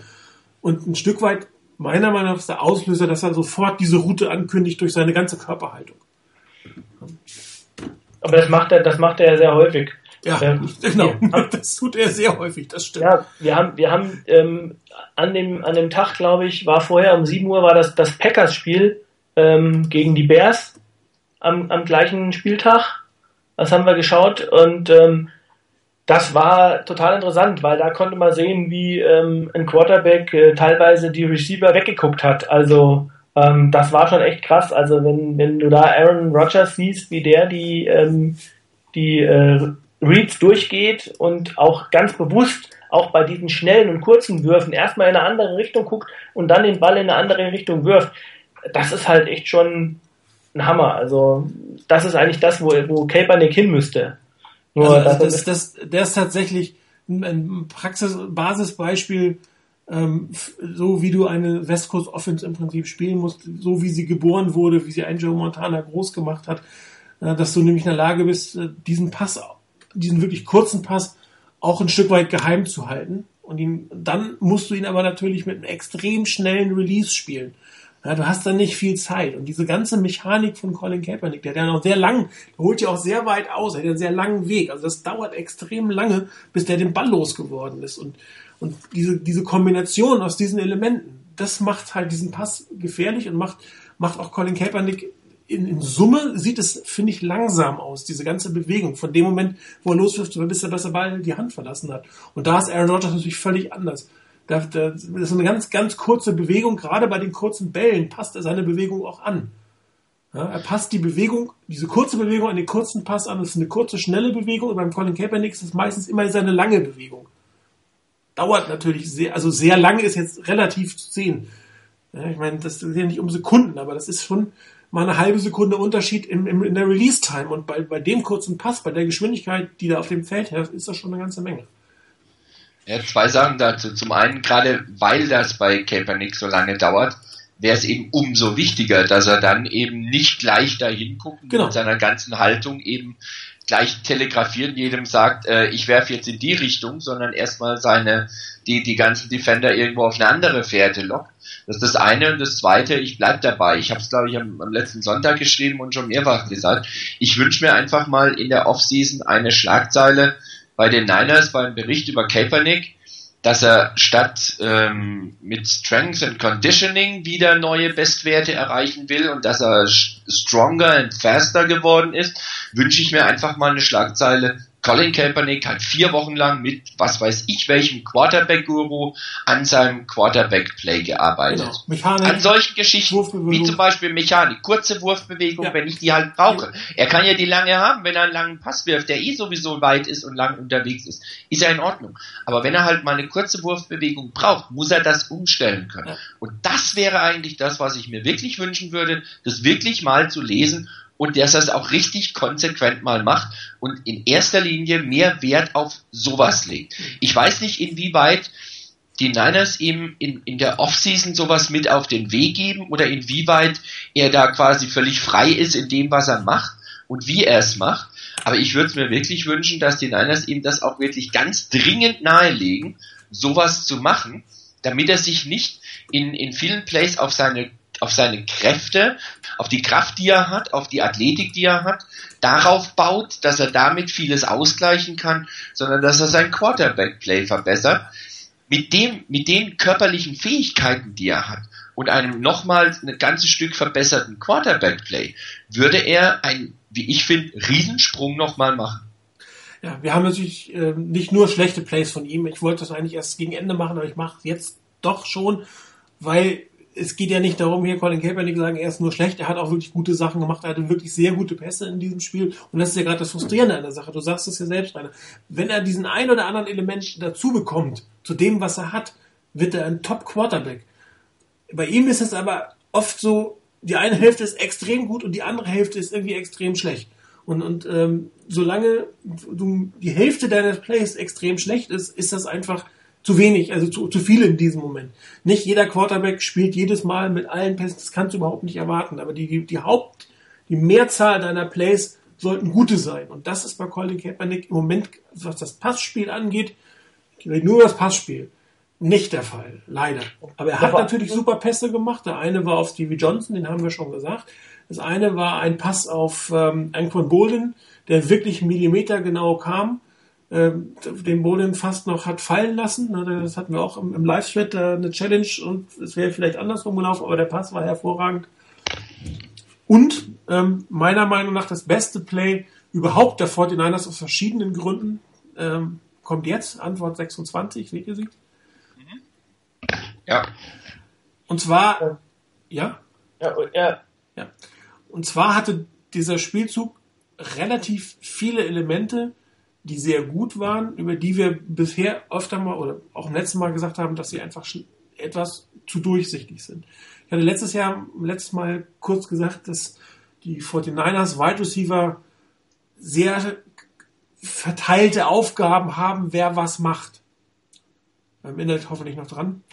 Ähm, dieses Play setzt das genau umdreht, macht es genau umgedreht. Das heißt, hier vertauschen die Routen, die Receiver die Routen. Ja, und das ist durchaus auch ein Element, was, was die Verteidigung ver verwirren kann in dem Moment. Ich fange mal von rechts nach links an. Das ist ähm, Brandon Lloyd, der so ein Innen, eine Innenroute, ne, so ein Crossing, tief, tiefe Crossing-Route sollte das, glaube ich, werden. Eigentlich eine typische Michael Crabtree-Route. Ja. Anquan Bolden ähm, läuft äh, so einen inneren Mini-Post. Jetzt haben wir gerade Chris verloren. Ich hoffe, das ist nicht weiter schlimm. Ich versuche ihn mal wieder. Warte bitte, der Chris hat sich hier verabschiedet, warum auch immer. Nee, er ist offline. Okay, dann rede ich erstmal weiter. Kommt sicherlich gleich zurück. Ähm, von Bolden hat so eine Innenroute, was durchaus eher, also eine tiefe Postroute, was eigentlich eher eine Route für Brandon Lloyd ist. Und ähm, Michael Crabtree selber läuft die Außenroute, die oft eher von, von ähm, Brand, ähm, Anquan Bolden gelaufen wird. Nicht immer, aber oft. Und hier sind diese Routen so ein bisschen vertauscht. Das heißt, die Verteidigung weiß nicht genau, was wo kommt. Ein weiteres Element, was sehr gut ist, ich habe es hier angedeutet, ähm, hier steht ähm, Carlos Hyde in der, in der, in der Pass Protection. Und ähm, das, der macht auch seinen Job hier ist wirklich sehr, sehr gut. Und der dritte, der seinen Job wirklich gut macht in dem Moment, ist, ist äh, Colin Kaepernick selber, der einen hervorragenden Pass wirft. Play geht los, ähm, ähm, Nummer zwei, Bild Nummer zwei. Ähm, hier sieht man was wir von hinten kurz angedeutet haben, ich werde gleich nochmal darauf eingehen, dass die Verteidigung sehr stark durch die Mitte gekommen ist. Also sehr viel an Alex Boone vorbei, über den Center gekommen ist und Carlos Hyde fängt erstmal vom Blocking-Schema her an, die Mitte. Also er geht jetzt nicht nach außen oder sonst wo, sondern der guckt, was kommt durch die Mitte. Das heißt, die Fortinanders haben zumindest adjusted. Der Druck sehr stark durch die Mitte. Ähm, am Anfang hat man ein paar Plays gesehen, wo das nämlich nicht so gut geklappt hat mit dem Running Back, der das nicht aufnehmen konnte. Hier wird gezielt drauf geachtet, weil es halt guckt an, kommt jemand durch die Mitte. Ja, Im Bild 3 entwickelt sich das äh, langsam. Hier sieht man schon auch, dass Colin Kaepernick früh in die Richtung guckt. In dem Moment ist das aber auch durchaus richtig, es zu tun, weil er hier ein Stück weit sehen muss, wie sich die Route von Michael Crabtree, die Wheelroute, was seine primäre Route ist, entwickelt. Ja, da muss er ein bisschen sehen, wann er den Ball wirft. Ähm, da guckt er relativ früh hin. Das ist in diesem Fall tatsächlich in Ordnung. Ähm, entscheidender Punkt ist oben der Safety, den ich äh, angemarkiert hat. Der kann sich jetzt entscheiden, oder muss sich entscheiden, geht er auf die Außenroute, zum Beispiel Crabtree, oder geht er auf die Innenroute ähm, zu, zu äh, Anquan Bolin. Selbst wenn Colin Kaepernick schon auf die linke Seite guckt, äh, das ist ein Spielzug, der sich ein Stück weit entwickelt, das erkennt man ganz gut. Und der Safety muss hier erstmal schauen, wo es hingeht. Ja, er kann auf beide Seiten, selbst wenn er nach links guckt, kann Colin Kaepernick hier noch Anquan Bolden durchaus anspielen. Das heißt, der Safety muss ein Stück weit zurückbleiben. Ähm, Carlos Hyde selber, ich habe ihn nicht mehr angemacht, man sieht es, guckt sich noch an, was passiert. Er sieht, dass ein Druck ein bisschen von der rechten Seite kommt. Und zwar laufen die Eagles hier in Stunt. Äh, sieht man im Bild 4, habe ich mal angedeutet, da kommt der Linebacker über die Außenseite und Carlos Hyde, äh, Carlos Corlex Hyde sieht das sehr gut.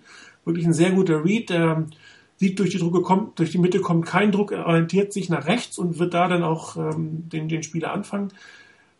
In dem Moment, Bild 4, hier sieht man schon, ähm, dass sich Michael Crabtree noch nicht von seinem Spieler gelöst hat. Das heißt, hier zu werfen wäre durchaus zu früh. Da ist noch nicht klar zu erkennen, ob er sich lösen kann oder nicht. Anquan Bolden läuft hier rein optisch erstmal die Doppeldeckung rein. Auch da musst du einen Augenblick sehen, wie sich das entwickelt. Darum ist es in diesem Fall sehr gut, dass die Pocket gehalten hat, weil ähm, Colin Kaepernick die Zeit einfach braucht, um zu gucken, wie die beiden Routen laufen. Ähm, Bild 5 geht's weiter. Ähm, hier ist jetzt der Entscheidungspunkt für den Safety. Der muss sich jetzt tatsächlich entscheiden, auf welche Seite gehe ich. Einer geht weiter nach außen, einer geht weiter nach innen. Und ähm, an der Haltung von Kaepernick sieht man, jetzt wird er gleich den Ball loswerden. Der Druck kommt nicht durch, äh, der Stunt funktioniert nicht, dort auf der rechten Seite wird gut geblockt. So, und im Bild 6, da entscheidet sich Colin Kaepernick zu werfen. Und warum ich dieses Play so gut finde, ist, weil er sich in diesem Moment entscheidet. Und das hat er in letzter Zeit sehr wenig getan, weil noch ist Michael Crabtree nicht frei. Ja, er hat zwar schon Separation, aber das ist so ein Ball, den er, Colin Kaepernick, meiner Meinung nach viel zu wenig wirft weil der Safety entscheidet sich, warum auch immer, das wissen wir natürlich nicht, ähm, die ähm, Postroute von, von Anquan Bolden mit zu verteidigen. Das heißt, er geht ein Stück weit nach innen, äh, überlässt die Seitenlinie seinem, seinem, seinem Kollegen und äh, jetzt läuft der Ball einfach. Und das ist halt ähm, die Situation, die du in der NFL haben musst. Du musst den Receiver frei werfen, wie man so schön wagt. Der ist nicht irgendwann frei und da kommt der Ball hin, sondern du musst sehen, ob er Separation hat, du musst dem Spieler vertrauen und musst den Ball dann so laufen, so werfen, dass er quasi hinterher in den Ball hineinläuft. Und das sieht man in Bild 7 relativ gut, da ist der Ball unterwegs. Und jetzt fängt Michael Crabtree erst an, jetzt hat er die Separation, jetzt hat er seinen Gegenspieler geschlagen. Wenn du jetzt allerdings jetzt zu diesem Zeitpunkt erst wirst, dann ähm, besteht die Gefahr des Safeties, der jetzt quasi merkt, der Ball geht nicht in die Mitte, sondern er geht nach außen geht in die Doppeldeckung hinein und dann könnte es durchaus sein, dass du den Ball nicht mehr anbringst. Dann bist du wieder zu spät. Oder du musst ihn halt sehr, sehr weit werfen, sehr, sehr tief werfen. Ähm, und dann ist die Frage, ob, ob dein eigener Spieler noch rankommt.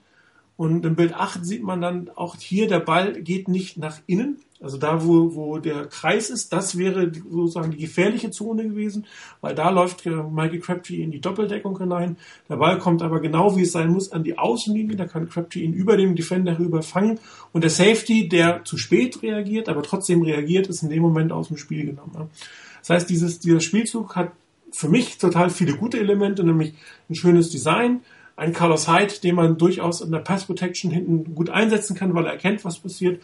Und das ist ein Paradebeispiel eines guten Quarterback-Spiels, eines Vertrauen, das, das der Quarterback auch in seinen Receiver hat und in seinen Play hat und den Ball einfach zu einem Zeitpunkt wirft, ähm, dass kein anderer dort ihm in die Route reinläuft und ähm, der auch aber nicht quasi erst sich erstmal groß wirklich frei laufen muss, bevor der Ball im Endeffekt kommt. Und die Dinger kann er sehr gut werfen, er wirft sie für meinen Geschmack nur einfach zu wenig, solche Art von Bällen.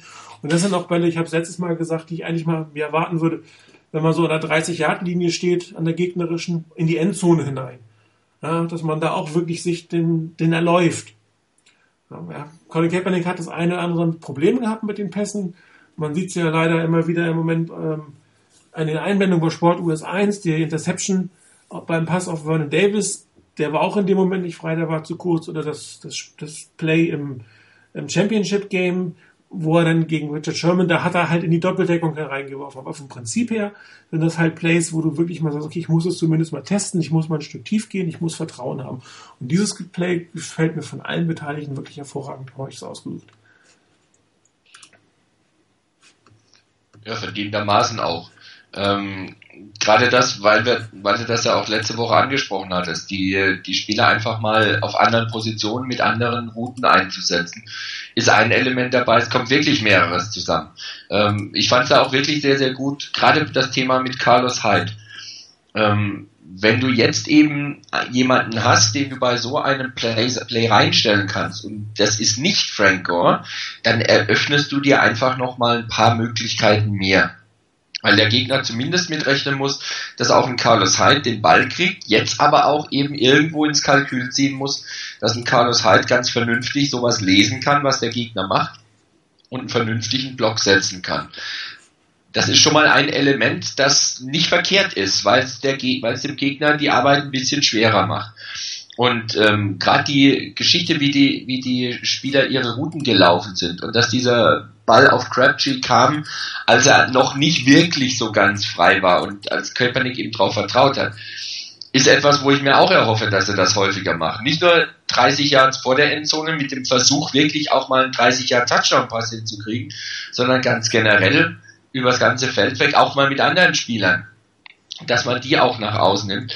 Ähm, das sind schon Sachen, die wie du vorhin schon gesagt hast, die eigentlich gute Tendenzen zeigen, beziehungsweise gute Plays zeigen, gute Möglichkeiten zeigen, die aber noch zu inkonstant kommen, noch zu selten kommen und nicht konsequent genug eingesetzt werden. Ich weiß nicht, ob es vielleicht am, am an der Mentalität von Harbour liegt, ob es am Playcalling an sich, von den Grundtendenzen an sich, vom Playcalling von, äh, von Roman liegt keine Ahnung, vielleicht hat man noch nicht das Vertrauen in Kaepernick, vielleicht hat Kaepernick das Vertrauen, noch nicht das Vertrauen in sich, diese Plays häufiger zu spielen, aber ich hoffe, dass man auf dem aufbaut.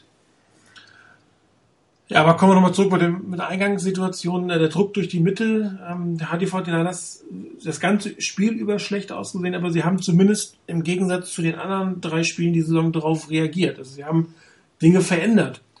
Zum einen sind sie ein Stück weit zurück zum Lauf gegangen. Sie haben, haben ja sehr passlastig angefangen, sind dann ein Stück, Stück weit verstärkt auf den Lauf gegangen und die haben auch den Lauf gespielt, der gegen den Druck durch die Mitte funktioniert, nämlich sagen wir, über die Außen. Beziehungsweise die, andersrum, die Plays, die über Außen gingen, waren deutlich erfolgreicher als die Plays, die man durch die Mitte versucht hat. Ich erinnere nur an die drei äh, nach dem Goal-Line-Stand, wo man dreimal durch die Mitte gelaufen ist und ähm, ohne jetzt Ast zu, zu nennen, aber ähm, das ist jetzt sehr viel verlangt von Frank Gore in typischen Laufsituationen, in der Situation dreimal durch die Mitte zu laufen. Und ähm, alles, was über Außen ging, das war sehr, sehr gut. Und ähm, auch ähm, Iopati sehr häufig kritisiert, hat zumindest bei den, bei den Läufen über Außen sehr, sehr gut ausgesehen und gepult, beziehungsweise vernünftig die Blocks gesetzt. Bruce Miller hatte da ein gutes Spiel. Man hat ja gleich den Fly Sweep gesehen, kurz nachdem wir in Halbzeit drüber gesprochen haben. Also alles dieses, was man am Anfang nicht gesehen hat, wurde dann umgestellt und das war tatsächlich mal ein In-Game Adjustment, nicht nur eine Halbzeit, sondern richtig ein In-Game Adjustment, ähm, ein Stück weit das Play Calling anzupassen. Plan B, ich hoffe, das kann man so sehen. Ähm, Plan B und ähm, ich hätte mir an der Stelle nur gewünscht, ähm, dass man bei dem einen oder anderen Lauf, den du jetzt gerade angesprochen hast, das ist ja so ein, so ein klassisches 49ers Laufplay mittlerweile geworden, dass äh, Iopati ähm, pullt und ähm, Bruce Miller als weiterer Vorblocker äh, nach, nach außen geht und ähm, dann im Prinzip der Running Back hinterherläuft. Da wäre es schön gewesen, wenn ähm, in den Plays mal, hätte ich gerne mal Carlos Fight gesehen, weil da hatte Frank Gore den einen oder anderen Lauf, der ist auch richtig für ähm, hat auch gute Yards erzielt, aber äh, da hat man halt gemerkt, da fehlt die Endgeschwindigkeit. Ich behaupte, wenn da in so einem Play mal Carlos Hyde so ein Play bekommt, ähm, dann, ich will nicht sagen, es ist ein Touchdown, aber in der einen oder anderen Situation, aber das ist echt, das könnte wirklich eine Waffe sein, dieses Play. Weil Hyde einfach die Geschwindigkeit hat und noch ähm, auch einfach ein, ein ziemlich bulliger Running Back ist, den man eben auch nicht einfach mal so stoppt. Ich finde, was Frank Gore, das muss man auch sagen, was man auch hier bei den Läufen durch die Mitte gesehen hat, wenn man zustellt, ist es halt schwierig. Aber was Frank Gore immer noch super macht, ist einfach ähm, zu sehen, ähm, die, die Cuts zu machen und dann vertikal ähm, auszuweichen und dann wieder einen Schritt nach vorne zu machen. Äh, ich glaube, dass also auch diese Ruhe zu haben und die ähm, das, den, das, den Spielzug lesen zu können, den Defender lesen zu können, das glaube ich, weiß nicht, gibt wenig Running Backs oder glaube ich keinen Running Back, der das so gut macht wie er. Also aus nichts wirklich noch Yards zu machen. Und äh, das ist halt, kommt oder kommt ihm natürlich gerade bei diesen Outside Runs zugute, dass er erkennen kann, ob er dann zwischen Guard und äh, äh, Tackle oder zwischen Tackle und Thailand oder vielleicht sogar über die ganze Außenseite läuft. Also dieses, dieses Cutten oder Erkennen, wo die Lücke entsteht und das Cutten. Das sind halt seine, seine sehr, sehr großen Stärken und die kannst du natürlich eher bei den Outside-Spielen äh, Spielzügen äh, mit anbringen. Das durch die Mitte, dieses Durchwursteln, was er früher gemacht hat, das ist einfach, die Zeit ist einfach nicht mehr da. Das, das, das, ist, das muss man auch, die Konsequenzen muss man einfach ziehen. Das funktioniert nicht mehr so gut, da kannst du dich nicht mehr darauf verlassen. Worauf du dich aber verlassen kannst, sind bei solchen Spielzügen, dass, dass er die Cuts erkennt und wenn dann noch vernünftig geblockt wird, vernünftig sein wird, dann, dann funktioniert es auch wieder.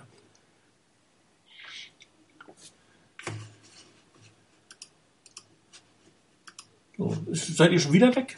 Ich bin da. Okay, Rainer? Nee, ich bin auch da. Okay. Ich hatte nur kurz mein Mikro zu, weil ich wollte euch jetzt nicht den Booster, den ich gerade losgelassen habe, tun. Kein Problem. Ich, ich wollte ihr noch mal fragen, nicht, dass wir hier wieder äh, irgendwie nee, scheint nee, nee, Skype seit, seit zwei Wochen so ein bisschen mit uns hier Schindluder zu treiben, aber. Ja.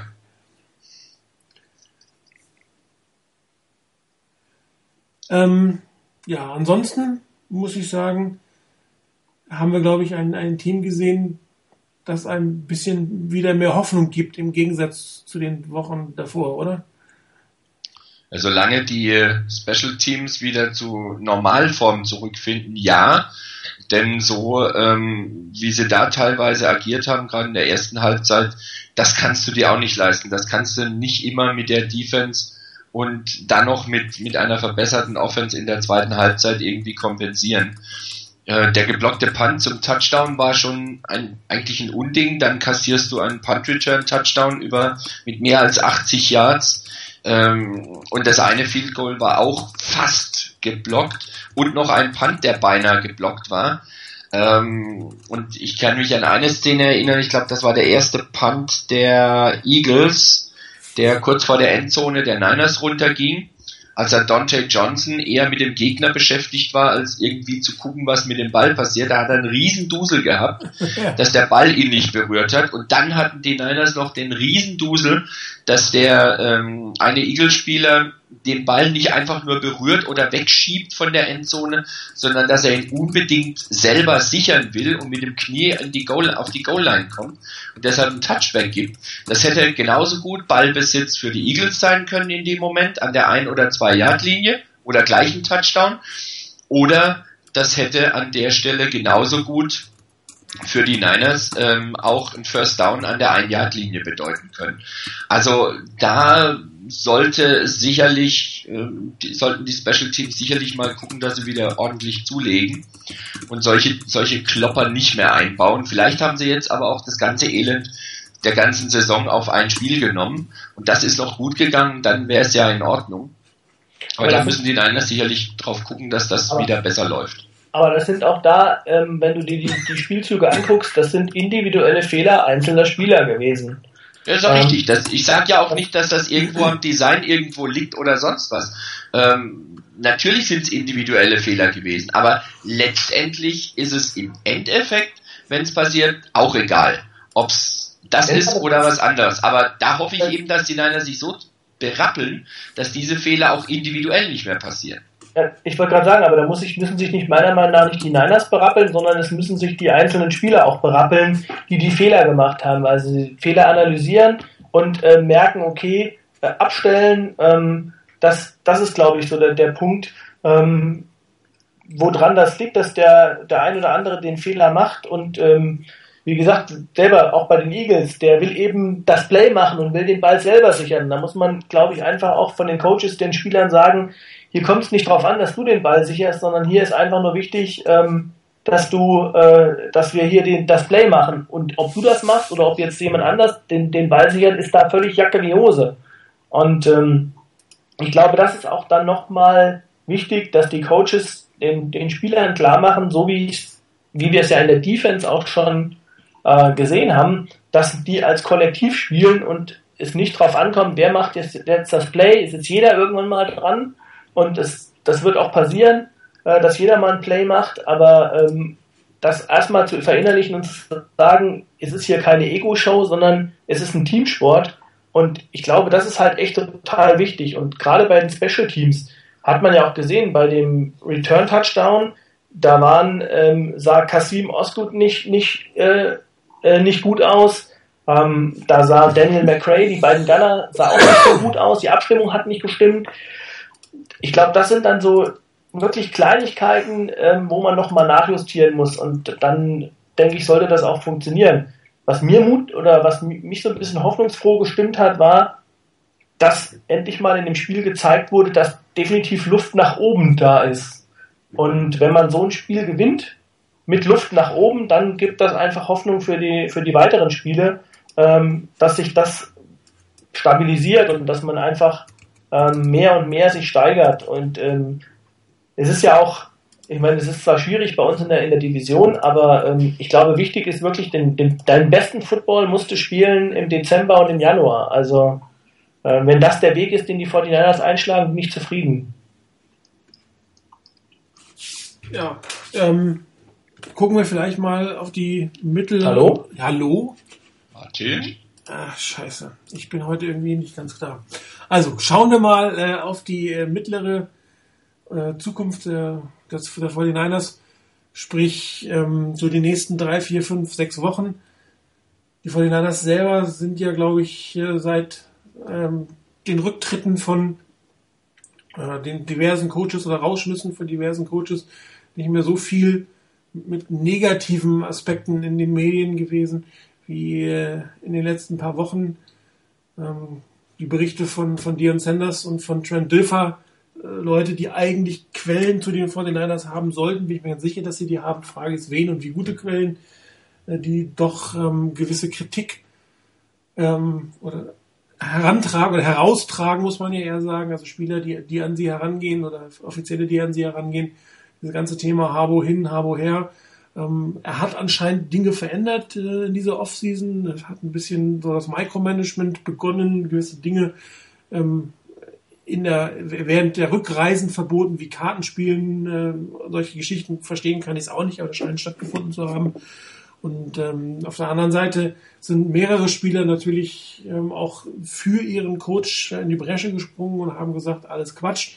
Auf der anderen Seite ähm, sind es durchaus Spieler eher aus der zweiten Reihe, also nicht die typischen Führungsspieler. Hier ist kein Colin Kaepernick, der hat sich sehr rückhaltend geäußert, kein Patrick Willis, ähm, kein Justin Smith, also die Führungsfiguren selber hört man gar nicht dazu. Es sind andere, die sich bemüßigt fühlen, hier was zu machen.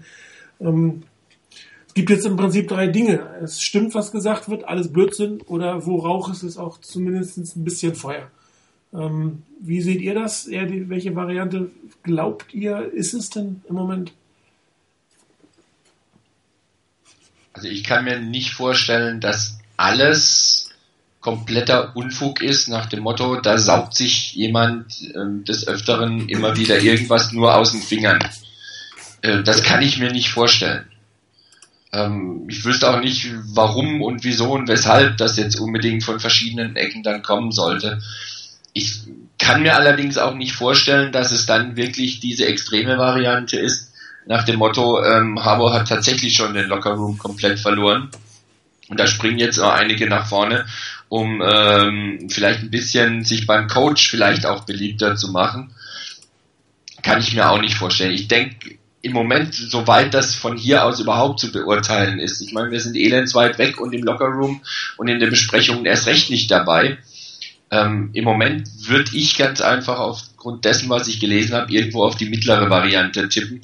Das heißt, dass es mit Sicherheit Differenzen gibt und dass ähm, das Standing von Harbour bei, dem, bei den Spielern vielleicht nicht mehr ganz so ist, wie es schon war.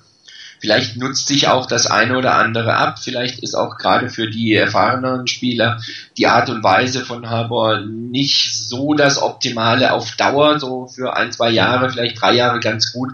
Aber dann bräuchte vielleicht einen anderen Anreiz, einen anderen, ja, einen anderen Reizpunkt, den man setzen muss. Ähm, von daher, da kann schon durchaus was dran sein, aber dass das jetzt so ein ganz tiefes Zerwürfnis jetzt schon wäre, glaube ich persönlich noch nicht dran. Deine Einschätzung dazu, Chris?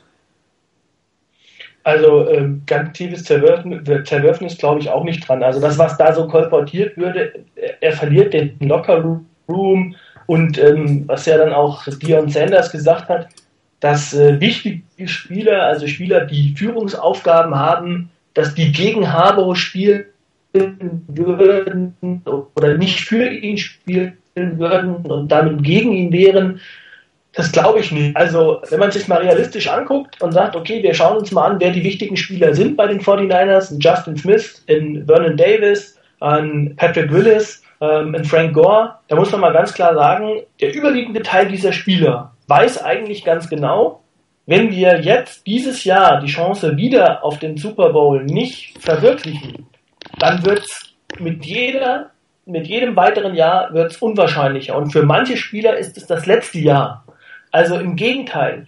Ich glaube eher, dass diese Spieler sich da total darüber bewusst sind, dass die Chance mit den 49ers nochmal oder für sie auch nochmal einen Super Bowl zu gewinnen oder überhaupt einen Super Bowl zu gewinnen, ähm, dass möglicherweise das die letzte Chance ist. Und ich kann mir allenfalls vorstellen, dass vielleicht der ein oder andere Spieler nicht hundertprozentig einverstanden ist, sagt, okay, wie gehen wir das an? Was sind jetzt im Einzelfall die Sachen? Also zum Beispiel, wenn einer in der Offense sagt, okay, ich habe eine andere Philosophie, wir müssen in der Offense mehr dies oder mehr jenes tun. Einfach eine, eine inhaltliche Differenz zu haben, ähm, das halte ich aber auch völlig normal. Also ich glaube, in jeder, um mal vom Football wegzugehen, in jeder Firma, wenn du einen guten Mitarbeiter hast, dann darf der auch mal seinen Mund aufmachen. Ich glaube, das ist auch völlig in Ordnung. Ähm, dass dann zum Beispiel, wenn Frank Gore oder Vernon Davis sagt, okay, wir müssen in der Offense das anders spielen und darüber auch mit dem Head Coach spricht oder mit dem Offensive Coordinator und dem Head Coach und da auch seine Meinung kundtut, das halte ich für völlig normal. Ähm, dass natürlich vielleicht auch dann die Medien gerne aus sowas schon irgendein Zerwürfnis konstruieren, weil irgendeiner mitbekommen hat, dass da jemand anderer Meinung ist. Ähm, ich weiß nicht, also ich glaube, für mich wird da im Moment ähm, mehr rein interpretiert. Ähm, ich kann mir das nicht vorstellen, dass gerade die wichtigen Führungsspieler diese Chance jetzt aufs Spiel setzen, weil sie hier einen Ego-Trip fahren oder weil Jim Harbaugh äh, der größte ähm, Unsympath ist, der im Lockerroom rumrennt. Ähm, ich behaupte mal, selbst wenn das so wäre, ist es den, trotzdem deren letzte Chance, den Super Bowl mit, mit den 49ers oder mit überhaupt den Super Bowl zu gewinnen. Für viele Spieler. Und diese Chance aufzugeben, nur, weil ich vielleicht jemanden habe, den ich als Person, mit dem ich nicht hundertprozentig übereinstimme, äh, die sollen auch, die sollen ja auch nicht ähm, die besten Freunde werden. Die sollen auf einer vernünftigen Ebene miteinander ähm, äh, in Sport ausüben und das professionell. Und ich glaube, das muss jeder von, von oder viele von uns müssen das tagtäglich auch in ihrem Beruf machen und ohne dass man mit jedem ähm, Arbeitskollegen beste Freunde sein muss und ähm, da, was ich, ständig rund um die Uhr irgendwie mit denen was unternehmen muss. Ich glaube, das muss nicht sein. Das, das ist nicht notwendig für, für, so, für, so ein, für so eine Situation. Also ich weiß nicht, ich glaube im Moment, da wird viel reininterpretiert. Ähm, gerade solche Leute, Dion Sanders, ich weiß nicht, der dann plötzlich auch mal aus der aus der Reserve kommt oder auch in Ian Rappaport, der da auch äh, schon mehrfach von berichtet hat. Das war auch derjenige, der damals gesagt hat, Harbour geht nach, ähm, nach Miami, glaube ich, und hat schon als sicher vermeldet und dann war alles Kappes, was er von einem totalen Insider bekommen hat. Also ich weiß nicht, ich äh, habe da so meine Zweifel bei dem, was da teilweise medial veranstaltet wird. Also grundsätzlich muss man ja sagen, dass, dass ähm, ein Bill Walsh auch äh, sicherlich nicht der beliebteste Coach der Welt war von seinen Spielern. Auch er hat sich äh, mit Problemen im Lockerroom äh, rumgeschlagen. Das, mein Problem mit der ganzen Situation ist eigentlich, dass das so ein Hausgemachtes ist. Man hat zwei Jahre lang nicht geschafft, sich auf eine Vertragsverlängerung in irgendeiner Form zu einigen und hat quasi diese ganzen Gerüchte und Spekulationen und was wird aus ihm, hat man selber hervorgerufen. Und das wäre total unnötig gewesen, wenn man dann tatsächlich zusammenkommen wollte. Und ähm, weil das alle wissen, dass das eigentlich unnötig ist, wenn man zusammenkommen wollte, habe ich so ein bisschen die Gefürchtung, die 49ers jetzt nicht das Team, sondern das, äh, die Ownership oder Front Office oder wenn immer man da rein ist, das, das, das, oder auch habe oder beide tatsächlich nicht unbedingt sich jetzt ähm, dazu hingezogen fühlen, hier eine etwas längere Ehe draus zu machen aus dem ganzen Geschichte. Und das ist natürlich ähm, schwierig, wenn du, wie ihr habt es gerade gesagt, einen Super Bowl gewinnen willst. Aber das sind doch zwei verschiedene Paar Schuhe. Also das, das, das sind für mich zwei verschiedene Paar Schuhe. Wenn ich sage, ähm, Harbour versteht sich mit einigen Spielern nicht und kommt bei den Spielern nicht an, dann ändert sich das nicht dadurch, dass die 49ers ihm vor zwei Jahren einen neuen Vertrag gegeben hätten. Dann würde er mit den Spielern immer noch nicht auskommen. Ja, ist die Frage, was ist, was ist, was ist denn der Auslöser des Ganzen? Also der eine berichtet, dass man er kommt mit, mit seinen äh, Macken nicht klar oder seine ultra competitiveness nicht. Der andere sagt, ähm, seine, seine Methoden funktionieren nicht. Der nächste sagt, dass die Spieler sich durchaus ein bisschen verarscht vorkommen, wenn wir von 49er Way und Team und Loyalität, bla bla bla. Und hier schafft man es nicht, in zwei Jahren einen Vertrag auszuhandeln. Und äh, das ist das, wenn, wenn das das Problem ist, dann ist quasi äh, Jim Harbour gerade so eine lame lame duck. Also eigentlich müsste er erst im letzten Vertragsjahr ein lame duck. Nur wenn irgendwie alle das Gefühl haben, es gibt kein nächste, keine Verlängerung oder es gibt vielleicht nicht mal ein fünftes Jahr, dann ist er quasi jetzt gefühlt vielleicht für den einen oder anderen Spieler eine lame Duck. Und wenn du einen lame Duck Coach hast, das ist ja mal das Risiko, dass dann Spieler ähm, durchaus gegen den Trainer arbeiten oder dass Unruhe ins Team reinkommt, was wir jetzt gerade sehen. Und das mag, woraus das jetzt ausgelöst ist, das wissen wir alle nicht. Aber das das Risiko, was du darauf eingehst, wenn du zwei Jahre lang es nicht schaffst, einen Vertrag zu verlängern, dann das komplett sagst, wir brechen das jetzt ab und reden nach der Saison weiter, ähm, dass dann einige Spieler vielleicht eine, eine Interpretation in die Situation rein tun, vielleicht auch noch mit mehr Wissen als wir, die dann einfach ähm, zu einer Veränderung der Chemie führen könnte. Ich meine, das ist alles Spekulation, aber aber dann dürften dann müssten das ja Spieler sein, meiner Meinung nach. Ähm, also das, das, das könnten dann keine Spieler sein, die wissen, das ist meine letzte Chance. Denn die müssten alles dafür tun, dass egal ob Harbour in zwei Jahren noch Trainer bei den 49ers ist, ähm, die müssten sagen, ist mir völlig egal, jetzt ist er mein Trainer und jetzt will ich mit dem Erfolg haben. Und ähm, Harbour ist ein super, wie du eben sagtest, ähm, super konkurrenzfähiger, competitive Trainer, und ähm, dann müssten die eigentlich gerade mit ihm an einem Strang ziehen. Und es müssten eher Spieler sein, die, sage ich mal, sich um ihre Zukunft sorgen, die vielleicht in zwei, drei Jahren sich eher so in der Situation sehen, oh, was wird denn jetzt? Ähm, oder ein Spieler, der sagt, oh, soll ich jetzt hier verlängern oder nicht? Das wäre dann wieder so jemand wie Crabtree. Ähm, aber das, also für mich passt das irgendwie nicht wirklich alles zusammen. Und auch was du gesagt hast, so viele verschiedene. Der eine berichtet dies, der andere berichtet jenes, der nächste sagt, Harbour ist nicht ähm, äh, voll committed. Ähm, also, das, also für mich passt da irgendwie nicht alles nicht zusammen.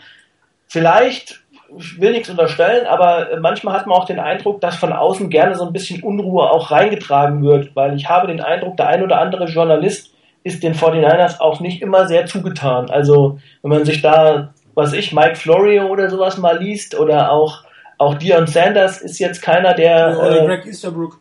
Oder ja, genau. Also das sind für mich alles Leute, die sich diebisch darüber freuen, bin ich mir ziemlich sicher, wenn es bei den 49ers nicht läuft. Die Frage, ja, da, ich meine, gerade weil du das gesagt hast hier, dass ähm, Haber unter Umständen bei manchen oder dass bei manchen in der Presse da ein bisschen so die Idee mit dabei ist, da auch ein bisschen Unruhe bringen, weil man dem nicht so gewogen ist. Da passt halt auch diese ganze Geschichte mit den Pressekonferenzen von, äh, von Haber mit dazu.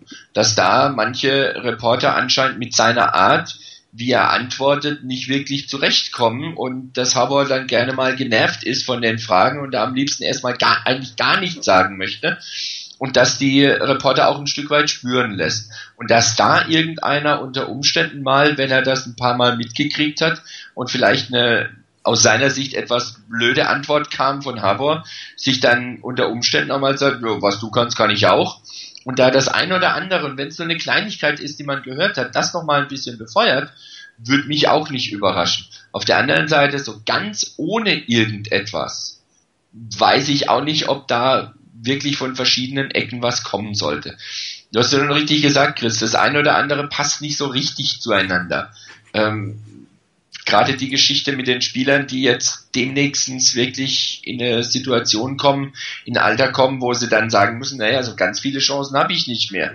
Und wenn ich hier mit Harbour in dieser Saison keinen Erfolg habe und Harbour dann weggehen sollte, dann Neuaufbau vielleicht oder ein anderer Coach ja nochmal oder in einem anderen Team habe ich auch keine Garantie. Dann nutze ich meine Chance jetzt. Genau von den Spielern kann ich es mir eben auch nicht vorstellen, dass die unbedingt mit Unruhe in das Team reintragen wollen, denn die müssen ja gerade dafür sorgen, dass Ruhe ist und dass man zusammen an einem Strang zieht und das sollte nicht der, der Strick sein, der um den Hals des Trainers liegt, sondern das sollte einer sein, dass man in dieselbe Richtung geht, Richtung Super Bowl gewinnt. Von daher, irgendwas kann ich mir schon vorstellen, dass da was ist. Vielleicht hat auch wirklich ein Journalist einfach mit Harbour seine Probleme und versucht jetzt darüber so eine Art Retourkutsche, auch wenn mir fällt kein besseres Wort ein dafür.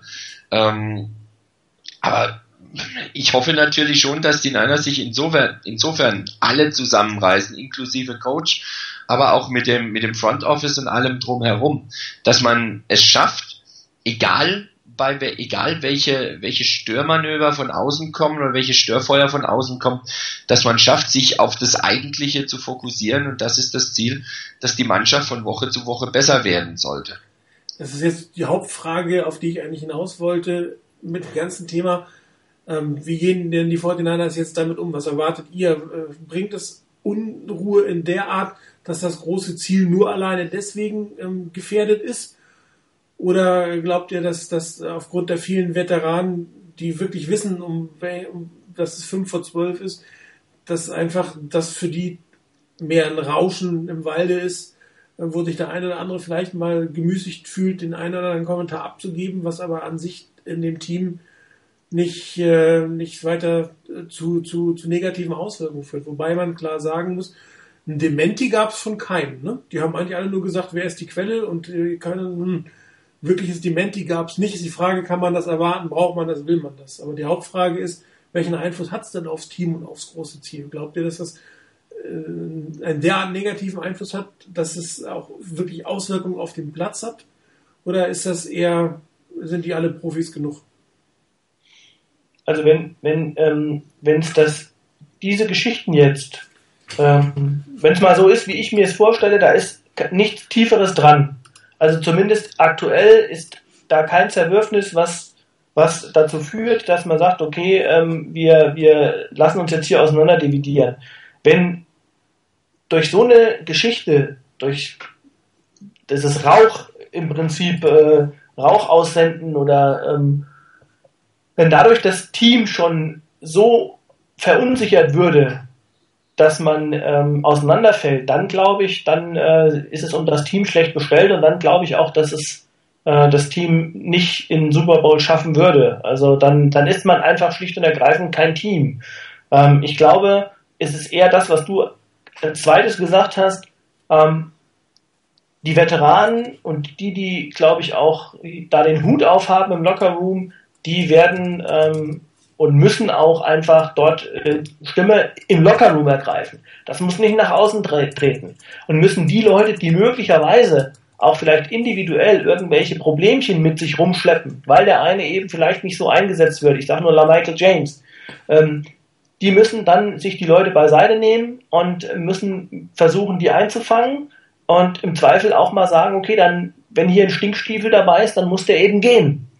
Äh, und ähm, das eher vor dem Hintergrund zu sagen, wir müssen uns am Riemen reißen, wir müssen hier, wir dürfen ja uns nicht, nicht von außen irgendwie was in, hier reintragen lassen, was eigentlich gar nicht da ist.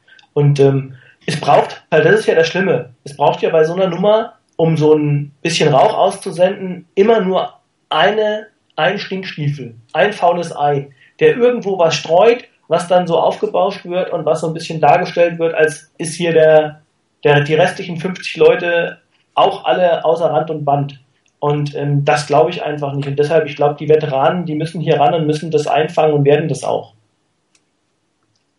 Ich kann mir vorstellen, dass die Siege der Niners, wenn sie jetzt ein paar Spiele hintereinander gewinnen sollten, da auch ihren Teil dazu beitragen können, dass dieses ganze, der ganze Rauch sich ein Stück weit zumindest verzieht.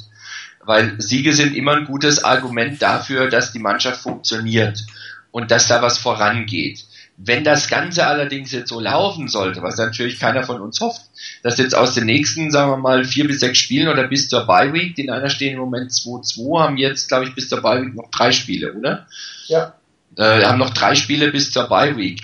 Mal jetzt extremst gerechnet, die drei Spiele gehen verloren bis zur Bye Week. Ich glaube, dann haben wir wirklich Feuer unterm Dach.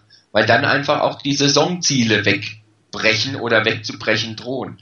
Werden die drei Spiele gewonnen, sieht die Sache völlig anders aus. Da sind die Niners voll im Fahrplan noch, stehen gut da, können mit, mit einer guten Bilanz in die Bye gehen und gucken, wie sie dann danach weitermachen können. Auch alles in dem, im Hinterkopf, dass Spieler wie in Aldon Smith, wie in Navarro Bowman durchaus auch zurückkommen können oder, oder noch andere auch, dass die zurückkommen können von Verletzungen und du damit nochmal einen weiteren Schub kriegen kannst. Wenn du wirklich dann Spieler hast, wo du sagst, gut, dann ist die Rotation besser und wenn auch die vielleicht nicht gleich als Starter auflaufen würden, aber du hast qualitativ hervorragende Leute hinten dran, das Gesamtniveau des Teams wird gehoben. Ähm, wie gesagt, ich denke wirklich, dass es ganz stark darauf ankommt, wie die Niners spielen wenn hier weiterhin konstant irgendwo von außen Druck gemacht wird in der Art und immer wieder was Neues aufkommt und hochgekocht wird, dann kann sich das unter Umständen auch wirklich negativ fürs Team auswirken. Weil dann hast du permanent etwas, mit dem du dich in irgendeiner Form auseinandersetzen musst. Sei es vom Team her, vom, vom Front Office her, von, von Harbor oder sonstiges. Du kriegst das ja schon irgendwo mit.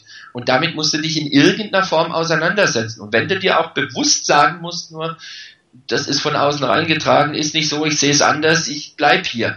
Und dann kommt nochmal wieder was und nochmal was hinterher. Von daher, wenn, wenn dieses anhält, dass laufend immer wieder ein neuer Bericht in die Richtung kommt, immer mal wieder ein anderer Aspekt aufgegriffen wird, das eine oder andere vielleicht wieder hochkocht, was in den letzten Wochen ähm, da war, dann könnte das schon dazu führen, dass es eine gewisse Unruhe insgesamt im Team gibt. Dann halte ich das für durchaus schwierig, die Situation. Ähm, und da können die Niners, wie vorhin schon gesagt, gut dagegen steuern, indem sie ihre Spiele gewinnen. Denn dann nimmt man denen, die von außen was reintragen, einfach einiges an Wind aus dem Segel. Ja, ich würde mich sehr, sehr ärgern, wenn die 49ers dieses Jahr den Super Bowl nicht gewinnen und dann in der Offseason Jim Harbaugh einfach so verlängern, als wäre nichts gewesen, weil dann ich mir gesagt hätte, warum bitte nicht im Jahr zuvor, weil dann wäre uns dieser ganze Quatsch, den wir gerade erleben, zumindest zum Teil erspart geblieben. Klar, wenn die 49ers schlecht gespielt haben oder weiterhin schlecht spielen, kommt auch ein Coach in die Kritik, das gehört auch dazu, das ist so, es sind nicht nur die Spieler, die, die da Fehler machen, sind auch die Coaches.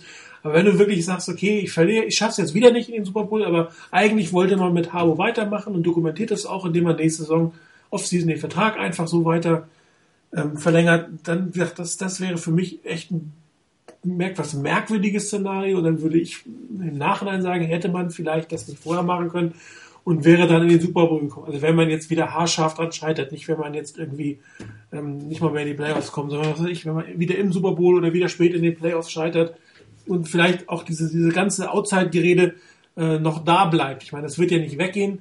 Es wird mal leiser werden, es wird lauter gehen, dann wird wieder was vorfallen, dann wird es wieder rauskommen. Und ich bin mir immer nicht sicher, ob, ob Spieler, egal ob Profi oder nicht, ob sie sich komplett davon frei machen können. Oder ob man da nicht auch, ist hier wirklich was oder gibt es hier eine Fraktion oder wo der eine oder andere für sich persönlich versucht, was rauszuschlagen. Ähm, und dann kommt es wirklich darauf an, dass die, die lange genug dabei sind, die auch äh, andere Coaches erlebt haben, äh, deutlich machen können, was man im Moment hat an, an Jim Harbaugh. Man muss ihn nicht lieben, absolut nicht. Ähm, man muss ihm aber vertrauen. Und äh, klar, wenn äh, Spieler, Coaches nicht mehr vertrauen, das merkt, glaube ich, aber auch die ganze Organisation, äh, muss es sowieso eine Veränderung geben, weil es ist halt immer einfacher, den Coach auszutauschen als 53 Spieler. Und ähm, es ist halt, ich finde es unnötig. Das, das würde ich eigentlich, glaube ich, ausdrücken. Man hat zwei Jahre lang nicht geschafft, eine Vertragsverlängerung hinzukriegen, kommt jetzt in eine Situation, wo jeder drüber rätselt, wo ständig äh, jemand äh, sagt, der geht dahin, das ist, das ist eine Option. Wenn Michigan wird Brady Hook wahrscheinlich noch im Laufe der Saison entlassen, dann geht's da los. Bei den Raiders ist er im Gespräch und das ist alles, es wäre alles nicht gewesen, wenn man den Vertrag unterschrieben hätte. Dieses Jahr oder das Jahr davor. Und aber ich, ich glaube, ich glaube, was den Vertrag angeht mit von Jim Harbaugh, ähm, ich kann mir einfach schlicht und ergreifend wirklich vorstellen, dass Harbour hat, ein, hat, eine Vorstellung wahrscheinlich, wie sein Vertrag ausgestaltet sein soll. Und ähm, die 49ers kann ich mir auch gut vorstellen, sagen, den Vertrag kriegst du, wenn du den Super Bowl gewonnen hast. Und ähm, von daher, ich, also ich kann mir nicht vorstellen, dass man nächstes, wenn die 49ers jetzt äh, nicht den Super Bowl gewinnen und auch irgendwie den Playoffs schon etwas zeitiger ausscheiden, dass man einfach so den Vertrag einfach mir nicht, dir nicht verlängert. Ähm, weil kann mir wirklich gut vorstellen, dass Harbo ähm, bezahlt werden will, sage jetzt mal in der Region von einem Pete Carroll. Und ähm, die 49ers schlicht sagen, nee, aber das nur unter der Bedingung eines Super Bowls und dass dann Harbo auch nicht davon zurückgeht und sagt, ich bin nicht schlechter als der und ich möchte genau das gleiche verdienen und das ist die Anerkennung, die ich gerne haben möchte. Ähm, die soll sich auch monetär auszahlen. Von daher ist das, glaube ich, auch der Hintergrund, warum man letztes Jahr und auch jetzt in dieser Saison oder vor dieser Saison den Vertrag nicht verlängert hat, weil man da einfach nicht zusammengekommen ist. Ja, also ich finde das noch nicht Wege, sorry, aber da gibt es doch Mittel und Wege. Ich meine, wenn die ihm jetzt sieben Millionen angeboten hätten mit dem Bonus, hätte er immer noch zwei Millionen mehr verdient und hätte dann immer noch weiter verhandeln können. Aber jetzt zu sagen, ich verzichte auf ein paar Millionen, nur um noch ein paar Millionen mehr zu haben, ich meine, das muss ich auch mal rechnen. Ja, aber, aber, aber zwei, angenommen, jetzt, verzichtest auf zwei Millionen, ich spekuliere jetzt, für zwei Jahre sind vier Millionen, die du verloren hast und die musst du irgendwann mal wieder reinholen. Dann müsstest du ja, die nächsten Jahre schon wieder äh, acht oder neun oder zehn Millionen verdienen, um allein diese Verluste wettzumachen, die du jetzt bekommen hast. Und du kannst immer noch sagen, wenn du Super Bowl gewinnst, kriegst du einen Bonus, der dich zum mit doppelten Preis, doppelt bestbezahlten Coach der Liga macht. Das kannst du ja alles machen. Klar, aber du willst ja auch einen haben, der eine Verlängerung, also ähm, wenn die ihm einfach nur mehr Geld gezahlt hätten, das hätte ja nichts geändert. Und ich sag mal, einen Vertrag jetzt um ein oder zwei Jahre zu verlängern, da hätten ja alle wieder gesagt, oh, guck mal, die 49ers verlängern nur ein Jahr oder nur zwei Jahre. Die sind nicht hundertprozentig sicher, dass Harbo der richtige Coach ist. Oder Harbo ist sich nicht sicher, dass er sagt, ich mache gleich eine fünf Jahre, ähm, ein fünf Jahres äh, Vertragsverlängerung. Also das kannst du immer so drehen und wenden, wie du willst, ja, je nachdem, wie du der ganzen, der ganzen Situation ähm, gewogen bist. Äh, so legst du es für dich aus und ähm, wenn du halt ein Reporter bist, der sagt, okay, ich bin 49ers-Fan, dann liest du das Gute rein und, und der Reporter, der den 49ers nicht so zugetan ist, der, liest eben das Schlechte rein. Ja, aber was passiert denn jetzt? Jetzt gewinnt er nicht, jetzt gewinnt er nicht, glaube ich, wie kommt Jetzt gewinnt er den Super? Bowl nicht. Jetzt gewinnt er den Super Bowl nicht. Und dann?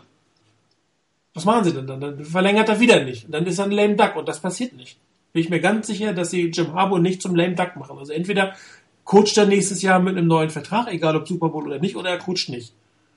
Aber die werden ihn nicht ohne, fünfte, ohne Vertrag ins fünfte Jahr gehen lassen. Wir haben im vierten Jahr führen wir ja schon diesen ganzen, diese Diskussion. Jetzt stellt man sich mal vor, wie das nächstes Jahr aussieht in einem Lame Duck Jahr. Ja, das, das mag sein, aber ähm, ist auch die Frage, also das ist das, was, wo, was sehr spekulativ ist, was die 49ers und Harbour ges gesprochen haben. Wie, wie ist denn deren Standpunkt? Das kann ich nicht beurteilen. Also ähm, das, das ist ja wirklich rein spekulativ zu sagen, was haben denn, warum liegen sie denn auseinander? Ist das so, wie wir jetzt eben spekuliert haben, oder ist das nicht so? Also liegt es daran, ähm, aber ich meine, natürlich kannst du auch sagen, ja, wir verlängern einfach den Vertrag auf der bestehenden Basis. Das kann man natürlich machen. Das hätte man auch vorher machen können, aber das wollte Harbo natürlich nicht. Wahrscheinlich, weil er ähm, mehr haben wollte. Jetzt hat er es nicht geschafft. Dann steht er vielleicht vor der Situation, entweder muss ich für weniger unterschreiben, das kann auch sein.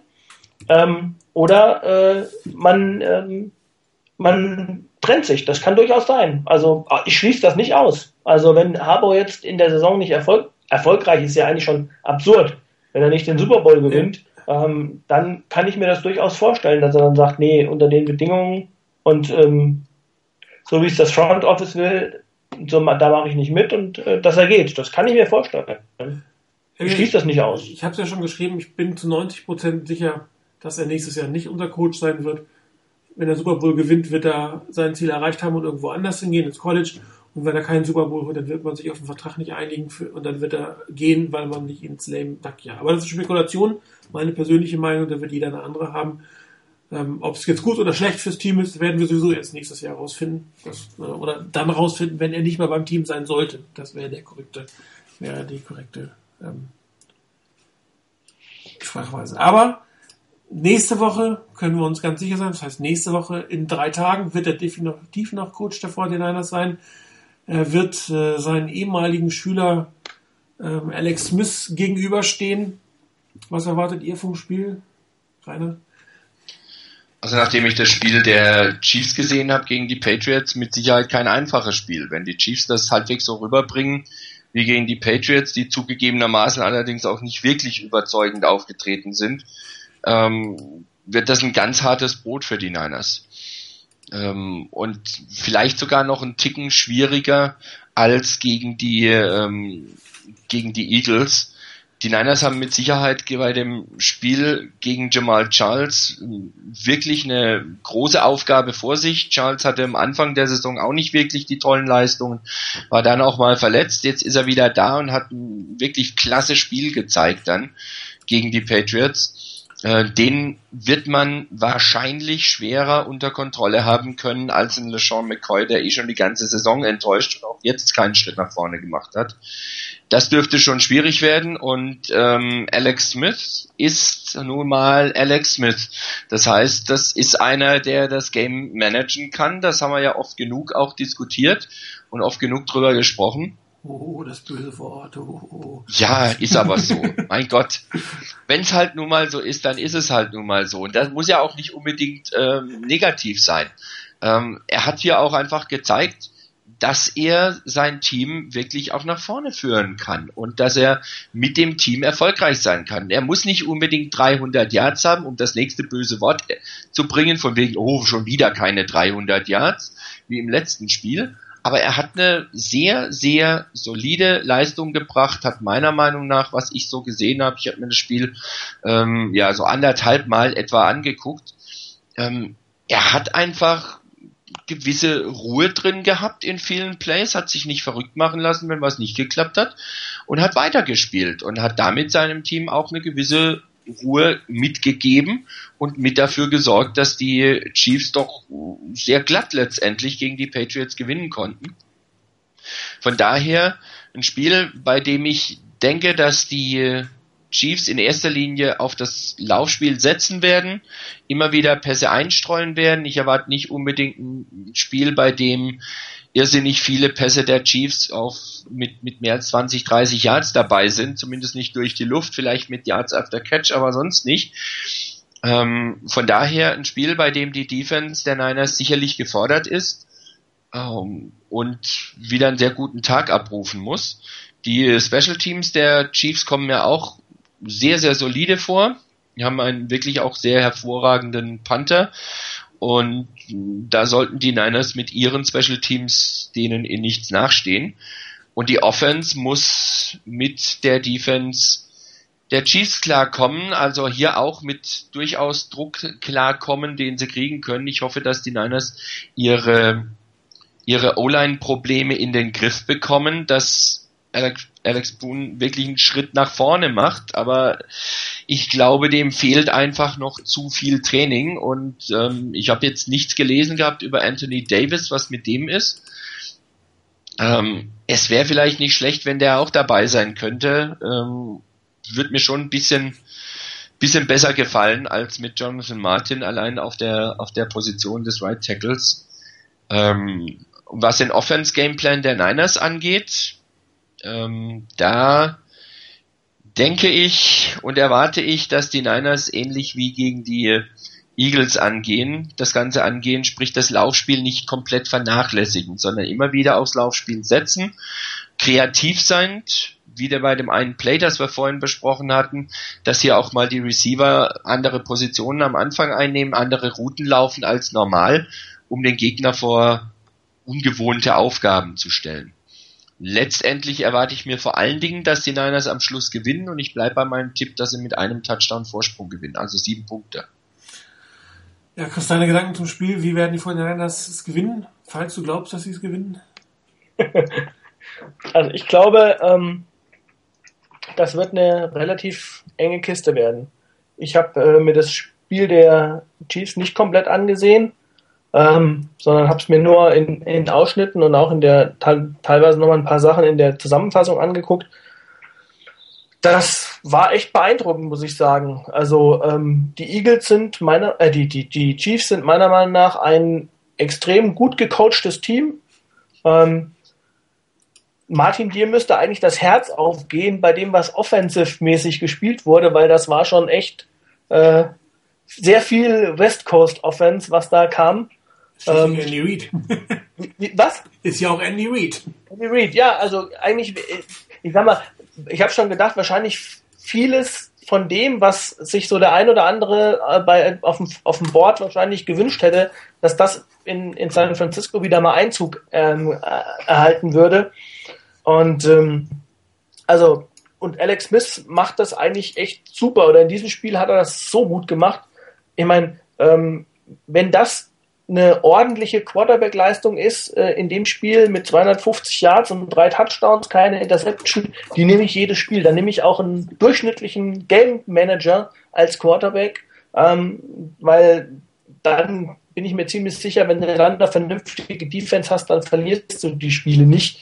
Und ähm, also die, die Chiefs haben eine, haben eine wirklich extrem durch und durch solide, solides Team, ähm, wenig Schwachstellen ich glaube, auf der Defense-Seite müssen die 49ers meiner Meinung nach ähm, extrem aufpassen auf äh, Travis Kelsey, Tight End, ähm, weil äh, der ist on fire im Moment, zumindest in den letzten Spielen gewesen. Der hatte im, im Rookie-Jahr nicht so eine gute, nicht so eine gute Zeit, war verletzt. Und ähm, ich war damals in der Draft so ein, einer, wo ich gesagt habe, das ist einer meiner Lieblingsspieler und ähm, ich kann mich noch erinnern, in der Mock Draft wollten wir den holen und dann ging ein, ein, ein Trade schief und wir konnten den nicht holen und äh, ja, war ganz witzig. Und dann hat er im ersten Jahr nicht so gut ausgesehen, aber jetzt im zweiten Jahr scheint er das durchaus zu bewahren oder scheint er das durchaus umsetzen zu können, was auch äh, viele Experten in ihm gesehen haben. Und ähm, also der, den muss man unter Kontrolle bekommen. Und das ist eben das Schwierige. Ähm, gleichzeitig den Pass auch mit Wayne Bow und ähm, auch ein, wobei ich glaube, er wird nicht spielen, habe ich gelesen. Donny Avery wird operiert werden. Ähm, aber dann eben auch mit nicht nur ähm, Jamal Charles, sondern auch dahinter Niall Davis als zweiten Running Back. Das wird wahrscheinlich so der Schlüssel sein. Werden die 49ers die unter Kontrolle bringen können? Und ähm, wie wird sich die Offense gegen den extrem guten Pass Rush mit Tamba Hali und mit Justin Houston wie wird man sich dort äh, ähm, durchsetzen können oder wird man sich durchsetzen können? Also meiner Meinung nach auch da, die 49ers sollten nicht von dem Lauf weggehen. Sie sollten den Lauf etablieren und ähm, das, was auch von vorher wir schon, schon häufiger mal gesagt haben, ähm, ich würde es mir wünschen, dass man Kaepernick gerade zu Beginn des Spiels ähm, einfache Pässe gibt. Sichere Pässe. Drei Yards, fünf Yards, nichts Spektakuläres, einfach, dass er in den Rhythmus reinkommt und ähm, dass man nicht startet mit einer mit einem Free and Out, weil man zwei tiefe Pässe geworfen hat oder zwei irgendwie extrem sophisticated Laufspiele, Spielzüge machen wollte, sondern eher so ein bisschen Brot- und Butterplay, ähm, um das Spiel in die richtige Richtung leiten zu können und ähm, Kaepernick Sicherheit zu geben und der Offense Sicherheit zu geben. Und dann vor allen Dingen auch nicht in so Situationen zu kommen, wo man dann äh, erst nach zehn Yards nach hinten laufen muss und gucken muss, dass man äh, irgendwie keine Minus-Yards macht. Also diese Spielzüge, die würde ich mir wünschen, dass die nicht da sind und ähm, man so ein bisschen Rhythmus ins Spiel reinbekommt. Und ähm, ja, dann wird es eine enge Kiste werden, da bin ich mir ziemlich sicher. Dein Tipp? Ah, ich hoffe, plus drei für die 49er. Es wird sicherlich ein emotionsgeladenes Spiel. Ähm, ich glaube, dass Alex Smith sehr freundlich im äh, Levi's Stadium äh, empfangen werden wird. Er gibt ja nun keine böses Blut eigentlich. Dazwischen tatsächlich noch viele Fans in San Francisco. Ähm, ich glaube aber auch, dass die Defense extrem motiviert sein wird, ihm nicht äh, so stark zur Geltung kommen zu lassen und ihn nicht im neuen Stadion zu zeigen, ähm, dass er vielleicht der bessere Quarterback für die 49ers gewesen wäre, sondern die werden hoffentlich, und ich bin der festen Überzeugung, auf das, was sie am Wochenende äh, gezeigt haben, aufbauen, äh, nochmal einen Schritt weiter nach vorne gehen, den Pass vielleicht nochmal ein bisschen, bisschen verstärken. Ähm, ich habe einen interessanten Kommentar äh, gelesen, die 49ers wissen besser, wie man Alex Smith verteidigt, als die Chiefs, wie man Colin Kaepernick verteidigt. Und davon sollte man so ein bisschen, äh, darauf sollte man aufbauen. Ähm, für die Offense heißt es natürlich, oder gerade für die Offense Line heißt es, sich zu steigern. Der Druck von den Chiefs wird eher über Außen kommen mit, mit Tambahali und Lamar Houston. 8-6, glaube ich, die beiden zusammen schon erzielt. Also da wird sehr viel Druck auf den Tackles sein, da wird sehr viel Druck auf den Titans sein, auf den Running Backs, in die Pass Protection sein müssen.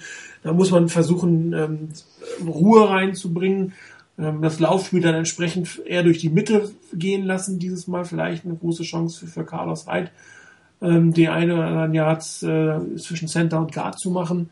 Ähm, ansonsten ähm, das übliche, Ruhe reinbringen ins Spiel, einfache Pässe, äh, schauen, was einem der Gegner gibt ähm, und dann versuchen, darauf aufzubauen und sein eigenes Spiel zu entfalten. Ähm, ich habe irgendwie ein mulmiges Gefühl, ich weiß nicht warum. Ähm, vielleicht, weil die Chiefs wirklich sehr, sehr gut gespielt haben letzte Woche äh, gegen, gegen die New England Patriots, wobei man, ich glaube, dies nicht zu überbewerten darf weil das Team ist tatsächlich äh, wohl in dem schlechtesten Jahr äh, und in der Zeit von Tom Brady durchaus auch ihm geschuldet. Ich habe ihn in zwei Fantasy-Ligen, ich weiß, wovon ich rede. Und ähm, ich hoffe, dass es äh, mit vier Punkten gewonnen wird, das Spiel, aber irgendwie bin ich noch ein bisschen mulmig sozusagen. Also ich habe durchaus ein bisschen die Befürchtung, äh, dass Alex Smith äh, auch gut weiß, wie man gegen die 49ers Verteidigung spielt, wobei er das gesamte defensive Backfield eigentlich nicht kennt. Oder kaum kennt, das muss man auch wieder sagen. Ich bin gespannt, ich freue mich auf Sonntag. Und ähm, aber ganz entspannt muss ich sagen, kann ich mir nicht angucken. Dann, Rainer, was passiert sonst noch in der NFC West? Alle eine Beiweek letzte Woche, diese Woche sollten sie eigentlich wieder aktiv sein. Äh, ja, ich gehe mal stark davon aus, zumindest steht es auf dem Plan. Äh, bei den Rams steht der Weg nach Philadelphia an.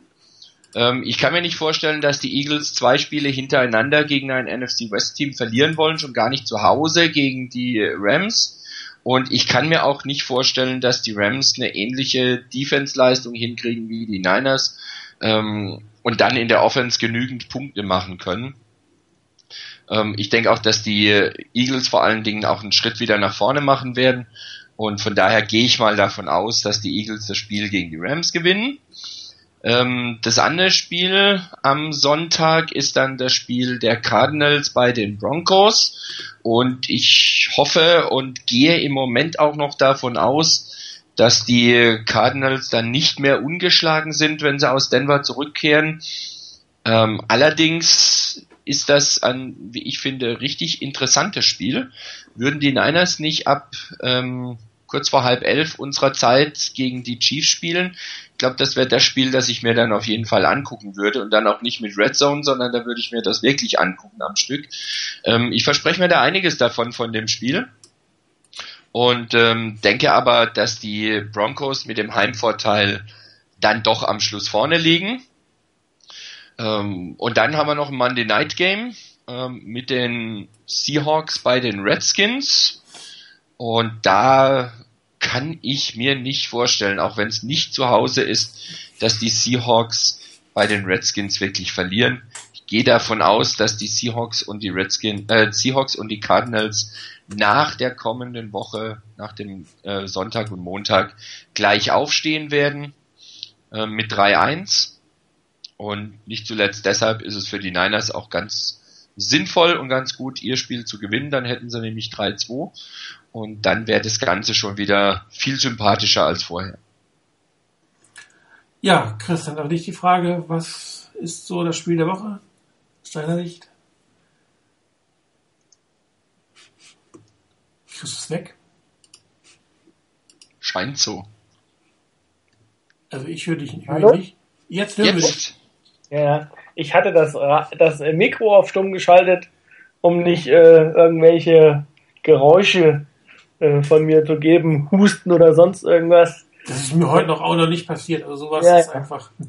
Deshalb, also von daher, ich habe äh, auch sicherheitshalber mal den Huste-Modus ausgestellt.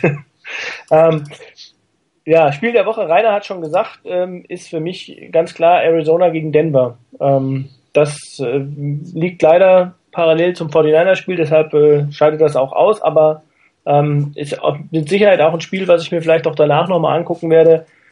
Ist einfach, weil zwei Top-Teams aufeinandertreffen. Also, ähm, ich sag mal, würde mich auch nicht wundern, das könnte auch ein Super Bowl sein. Also, ähm, Arizona hat ein wirklich gutes Team ähm, ich hätte nicht gedacht, dass Drew Stanton nur im Ansatz so gut spielt, wie er es getan hat. Ähm, ich bin gespannt, ob er das auch, ähm, ob er das etablieren kann, ob er das ähm, dauerhaft zeigen kann, diese Leistung. So wie es aussieht, wird, ähm, wird Carson Palmer so schnell nicht zurückkommen. Zumindest mal hat sich sein Zustand wohl wieder verschlechtert, sodass ähm, das durchaus eine interessante Kiste sein wird. Denver ähm, ist meiner Meinung nach schon eine Situation, ähm, wo sie gewinnen müssen, weil ähm, je nachdem, wie das Chiefs-Spiel auch ausgeht, ähm, ich hätte nicht gedacht, dass das so eine interessante Kiste werden würde, vielleicht um den Divisionssieg. Ähm, aber ähm, Denver darf eigentlich hier nicht verlieren. Ähm, und die 49ers äh, hoffen wahrscheinlich auch darauf, weil wenn Arizona in Denver gewinnt, ähm, das wird dann schon schwierig. Dann ist der Druck auch einfach auf die 49ers unglaublich groß äh, auch so ein Spiel in Denver zu gewinnen. Und das wiederum ähm, macht es dann interessant äh, in dem Zusammenspiel, was müssen denn die Broncos überhaupt, wie müssen die sich ähm, etablieren und wie müssen sich, die sich platzieren ähm, im Hinblick auf die Chiefs. Also in, insgesamt ein sehr interessantes Spiel, obwohl das noch sehr früh in der Saison ist ähm, und danach auch noch viel passieren kann. Ich würde das zweite Spiel, um ein, einfach nur um 19.01 Uhr zu gucken, ähm, würde ich sagen, da gefällt mir persönlich das Spiel Baltimore gegen Indianapolis ziemlich gut. Äh, ist eine ähnliche Situation. Indianapolis steht 2, 2 zu 2, ähm, spielen äh, zu Hause. Ähm, Baltimore 3-1. Auch da Indianapolis muss, äh, muss halt einfach gucken, dass sie nicht äh, solche Spiele, die man eigentlich zu Hause gewinnen muss, auch wenn es gegen einen guten Gegner geht, ähm, die darf man, das darf man einfach äh, nicht verlieren, so ein Spiel äh, wenn man wirklich den Divisionssieg anstrebt. Also von daher, ähm, das wäre so eine, so eine Partie, die ich mir um 19 Uhr angucken würde. Ja, wunderbar. Dann war es das für heute. Ich bedanke mich bei euch fürs Zuhören, bei euch beiden fürs Dabeisein. Ob wir eine Halbzeitshow machen werden oder spontan am Sonntag nochmal entscheiden und dann rechtzeitig ankündigen. Ansonsten wünsche ich euch allen einen schönen Feiertag, ein schönes Wochenende. Bis nächste Woche. Bis dann. Ciao.